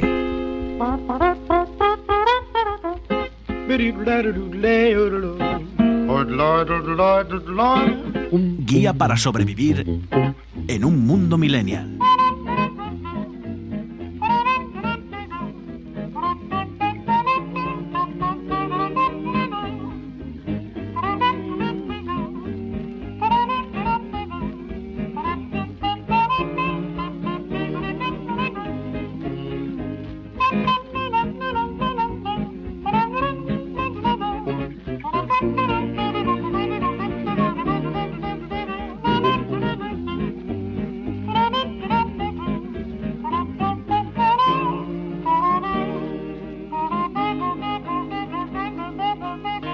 Momento de terminar este noche tras noche y de hacerlo como cada viernes abriendo nuestra guía centennial, nuestra guía para sobrevivir a la vida y al mundo de los jóvenes, de los quinceañeros asturianos, de conocer qué piensan, eh, con qué juegan, qué escuchan, qué ven, qué les gusta, qué les interesa, qué opinan, ¿no? De la de la vida, de la sociedad y de nuestro de nuestra actualidad, ¿no? Que es algo que que casi nunca les preguntamos. Y hoy nuestro infiltrado en el mundo centennial, Martín Peña, está, está en el Levante español. Martín Peña, buenas noches. Buenas noches. ¿Cómo estás, Martín? ¿Qué tal? Pues bien, aquí mira, hoy, hoy tenéis sucursal desde, desde Valencia. Ahí está, nuestro enviado especial a Valencia, ¿no? ¿Qué tal, qué tal por ahí? Hace, hará frío, ¿no? Estos días, ¿o qué? Bueno, más, más bien tirando a calor. Claro, claro. ¿Cu- ¿Cuánto habéis alcanzado, más o menos, estos días? Pues había máximas de 26 grados, pero claro, aquí pasa básicamente como allí con la con la con la con la humedad, pues al final unos 26 grados pueden ser tranquilamente como unos 30 de interior. Claro, claro, sí, sí. Y de hecho 26 debe de ser lo, lo menos alto, ¿no? Que, que no, no debe ser ni la tercera o cuarta máxima que han alcanzado estos días, pero bueno. Pues nada, a disfrutar de Valencia y a contarnos, porque esta semana ha dado mucho de sí, claro. Em, Tienes muchas cosas que contarnos y quieres empezar además por hablar de una película. Mira, una película que llevabas ya algunas semanas, porque ya la has visto, de hecho se ha estrenado, ¿no? Hace dos, tres semanas. Y que, mira, tiene que ver con un personaje que yo creo que aquí, además ya lo comentamos en algún tú antes molabas, que es una de estos, de estos fenómenos intergeneracional, porque pues nacería, pues eso, a finales de los 70, principios de los 80, no recuerdo exactamente la fecha, y a día de hoy tú todavía seguramente habrás jugado con él y mis sobrinas que tienen 9 y 6 años todavía juegan con él. Nos quieres hablar de Mario Bros, de la película en este caso, ¿no? Pues sí, esa película que ya saltaba la noticia de que oficialmente después de muchos años de espera y de rumores se sacaba hace alrededor de tres semanas. Y bueno, por, por, eh, hemos visto que ya se sacó por fin, porque era una película que fanáticos llevaban buscando bastantes años. Y al, cuando se ve que se sale, pues bueno, eh, pues os podéis imaginar todo el furor que hubo con esa película, ¿no? Eh, lo comento hoy porque mm, el otro día estaba, estaba mirando y digo, hostia, ¿cómo, ¿cómo puede ser que no la que no la lleve nunca, que no hable nunca de ella en la sección? Entonces dije, bueno, pues más vale tarde que nunca para hablar de esta de esta película, de eso, como decías tú antes, un personaje de un personaje de un videojuego que salta de una generación a otra, pues como de como de la como Claro. salta encima de, los Sí, Goombas, ¿no? Como, los, como de las plataformas, ¿no? Cuando, cuando hace ese sonido tan reconocible. Eh, a mí es que me fascina, de verdad. Es, es uno de los inventos de, de la era, ¿no? En la que vivimos, porque, porque ya no es solo a los. Bueno, seguramente es por los videojuegos, pero es que, claro, ahora en la era del merchandising, claro, ves a, a críos y a crías de eso, de, de 15, de 16, de 20, de 30, de 40 y de 6 y de 9 años con gorras de mm, Mario Bros, con gorras de Luigi, con setas, este tipo de, de cosas, ¿no? Todo referencias de, de los videojuegos, de los muchos videojuegos a los que mm, hemos jugado casi todos y ahora también de la película. ¿La has ido a ver, por cierto? No la fui a ver todavía. Mm. Sí que tengo ganas de, de verla por curiosidad, porque a ver, eh, al final Mario Bros es un videojuego que a todos nos tocó, por alguna parte o por otra, ¿no? Y sí que tengo ganas de ir a verla. Mm. ¿A qué Mario jugaste tú, por cierto? ¿O estás jugando?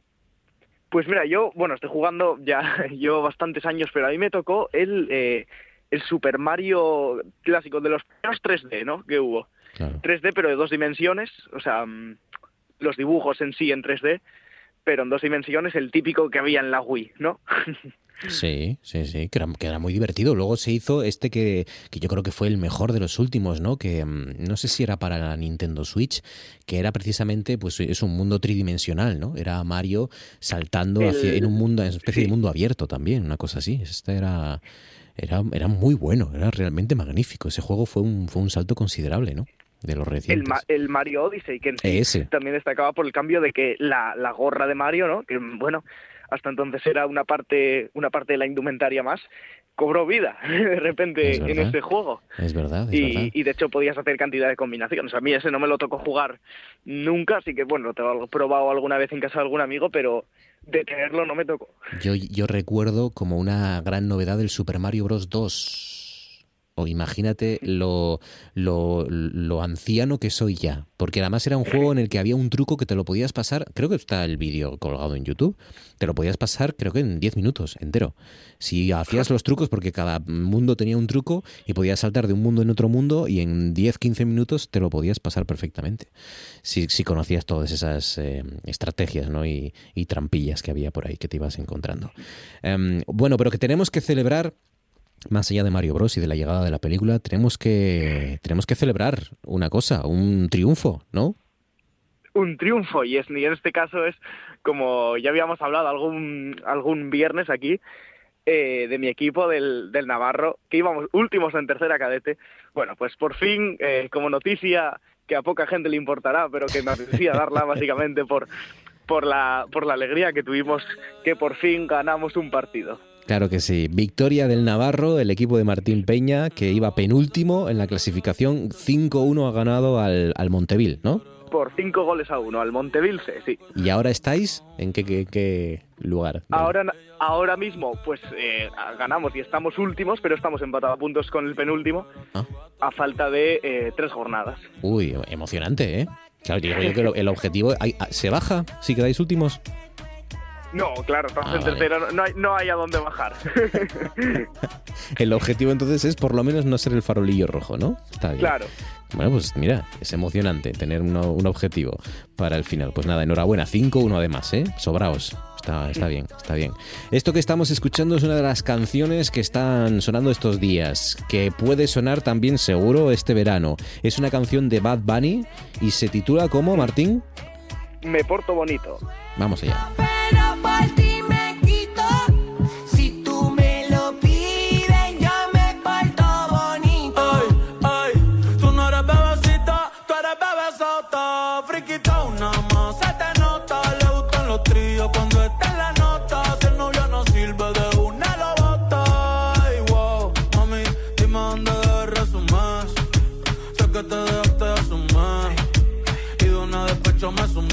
Quieres te hago un bebé o te traigo la plan B. Uf. Mami, qué rica tú te ves. Pa' los 2000 escucha RBD. Y ahora quieres perreo toda la noche en la pared. Te si no se ve. Mami, tú eres élite, no te me limites.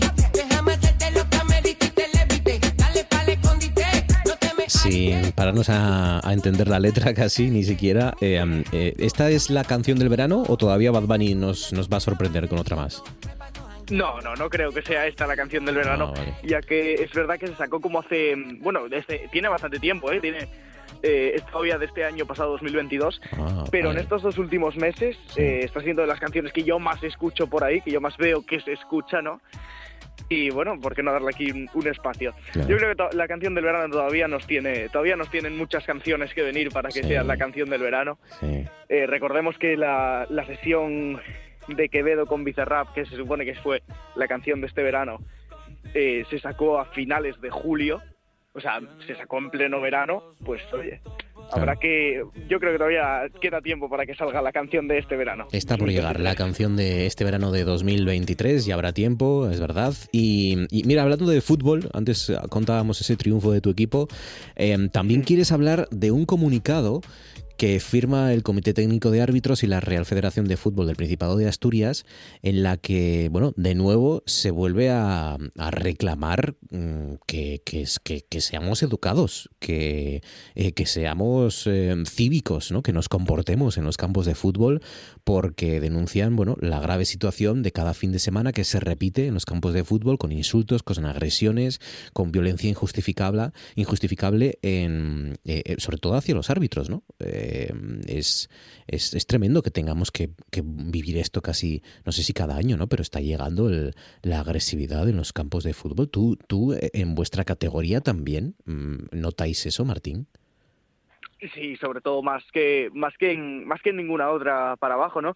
Cada cada cada cada categoría más arriba, hablamos de pasar de infantiles a cadetes, sube la agresividad en cuanto, sobre todo, eh, algunos padres hacia el arbitraje, incluso a veces hasta el entrenador, los propios jugadores. A mí es algo siempre que me pareció surrealista, ¿no? Que vale, eh, estamos entrenando como eh, como chavales que van a aprender a jugar a fútbol, ¿no?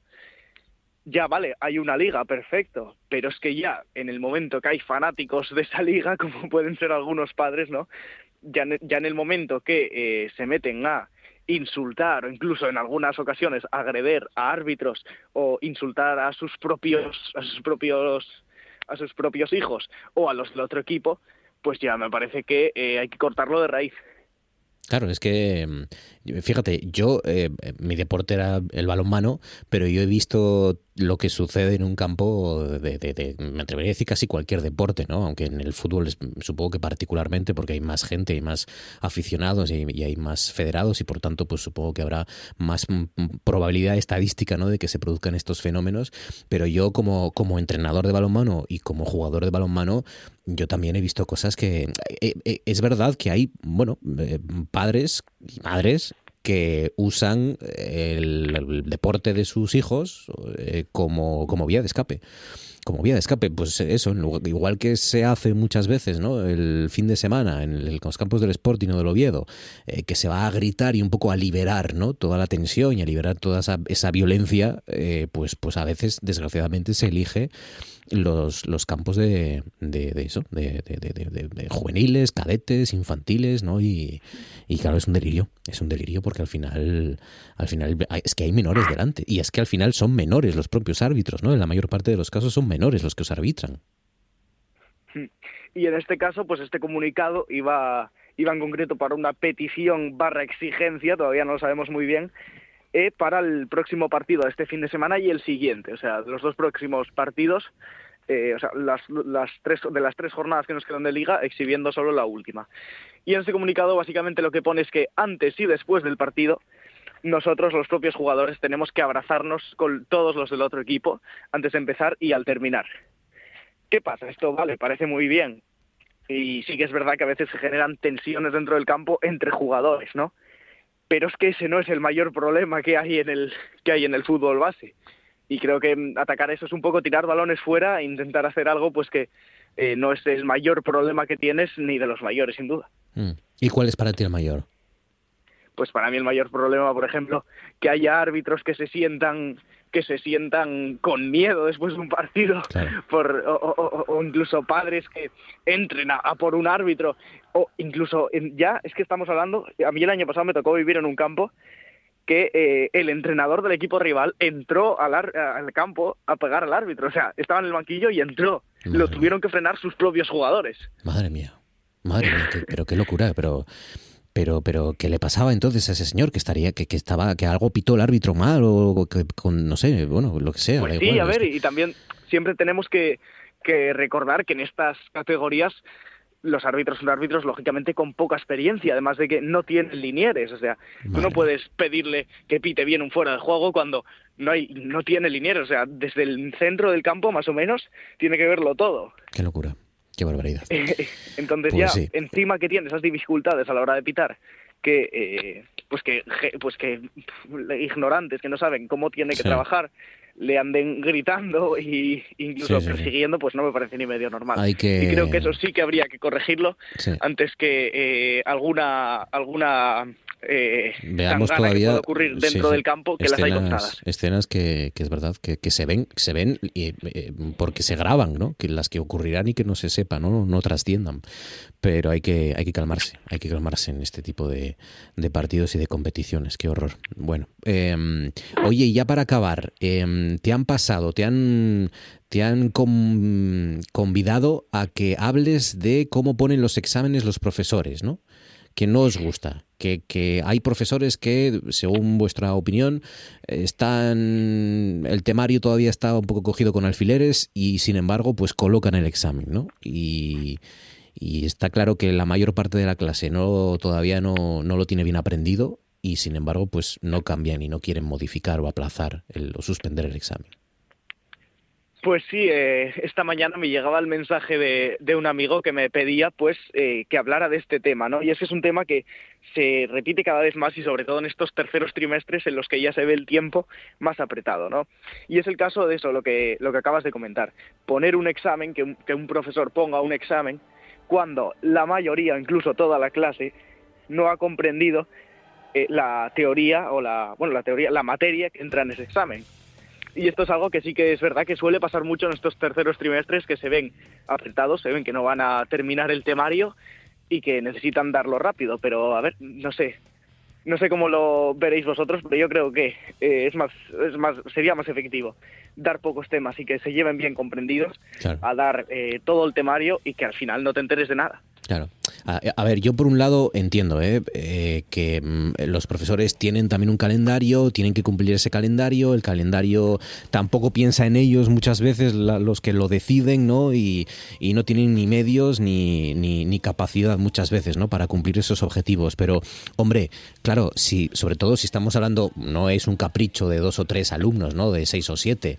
Si estamos hablando de que la mayor parte de la clase le diga, oiga, eh, es que no, no, no, no está claro. Es que esto que, de lo que nos vamos a examinar todavía no lo entendemos.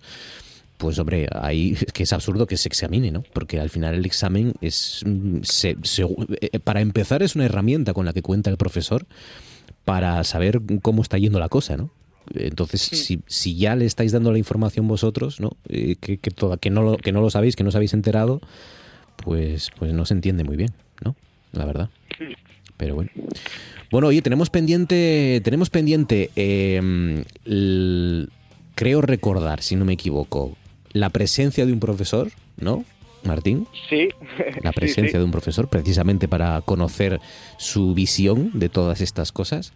Eh, tenemos eh, pre- también, eh, tienes eh, pendiente, contarnos los tipos de alumnos, ¿no? Claro, eso, eso- esos dos van, van, Van conectados. juntos. Vale, vale. Contar los tipos de alumnos con el punto de vista de un profesor. Vale. Y yo te voy a poner otro deber. Este es complicado, Martín, ¿eh? Es A ver. complicado y es sensible. Tú me dices si te apetece tratarlo, si prefieres no hacerlo eh, y demás. Mm. Y no tiene por qué ser la semana que viene, puede ser dentro de unas semanas. El acoso escolar. ¿Qué Sí. te parece? Me parece muy buen tema. Vale. Venga, pues me, me alegro. Me alegro Pues porque... yo ahí un, un par de encuestas. Vale, eso. eh, ¿Qué problema hay? Si, si se escucha lo suficiente, si hay mecanismos, si no, desde el punto de vista mm, que menos nos llega, que es el de los guajes, que es el de los alumnos, ¿no? Entonces, si cuánta gente, por ejemplo, se ha visto a tu alrededor, pues en algún momento, eh, pues eso, eh, eh, con una racha de, de- algún tipo de amenazas o de o, o- o de tristeza o de mm, venirse abajo por culpa de, algunos compañeros o de alguna situación que se ve en el instituto, por ejemplo. ¿eh? Ya me ya me iréis contando. Enfócalo como tú veas, ¿vale? Tú me vas Sí.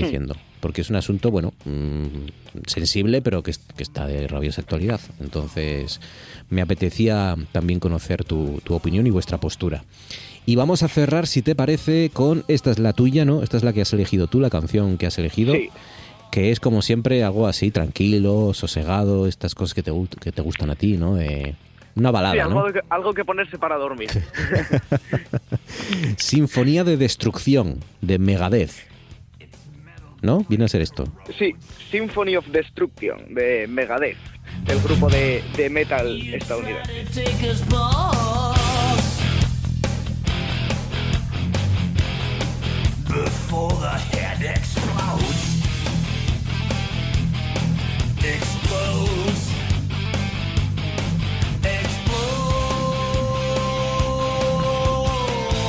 Pues con Megadeth y la canción que ha elegido Martín Peña cerramos esta guía Millennial. Martín, cuídate mucho, disfruta de Valencia y nos vemos a la vuelta, amigo. Gracias.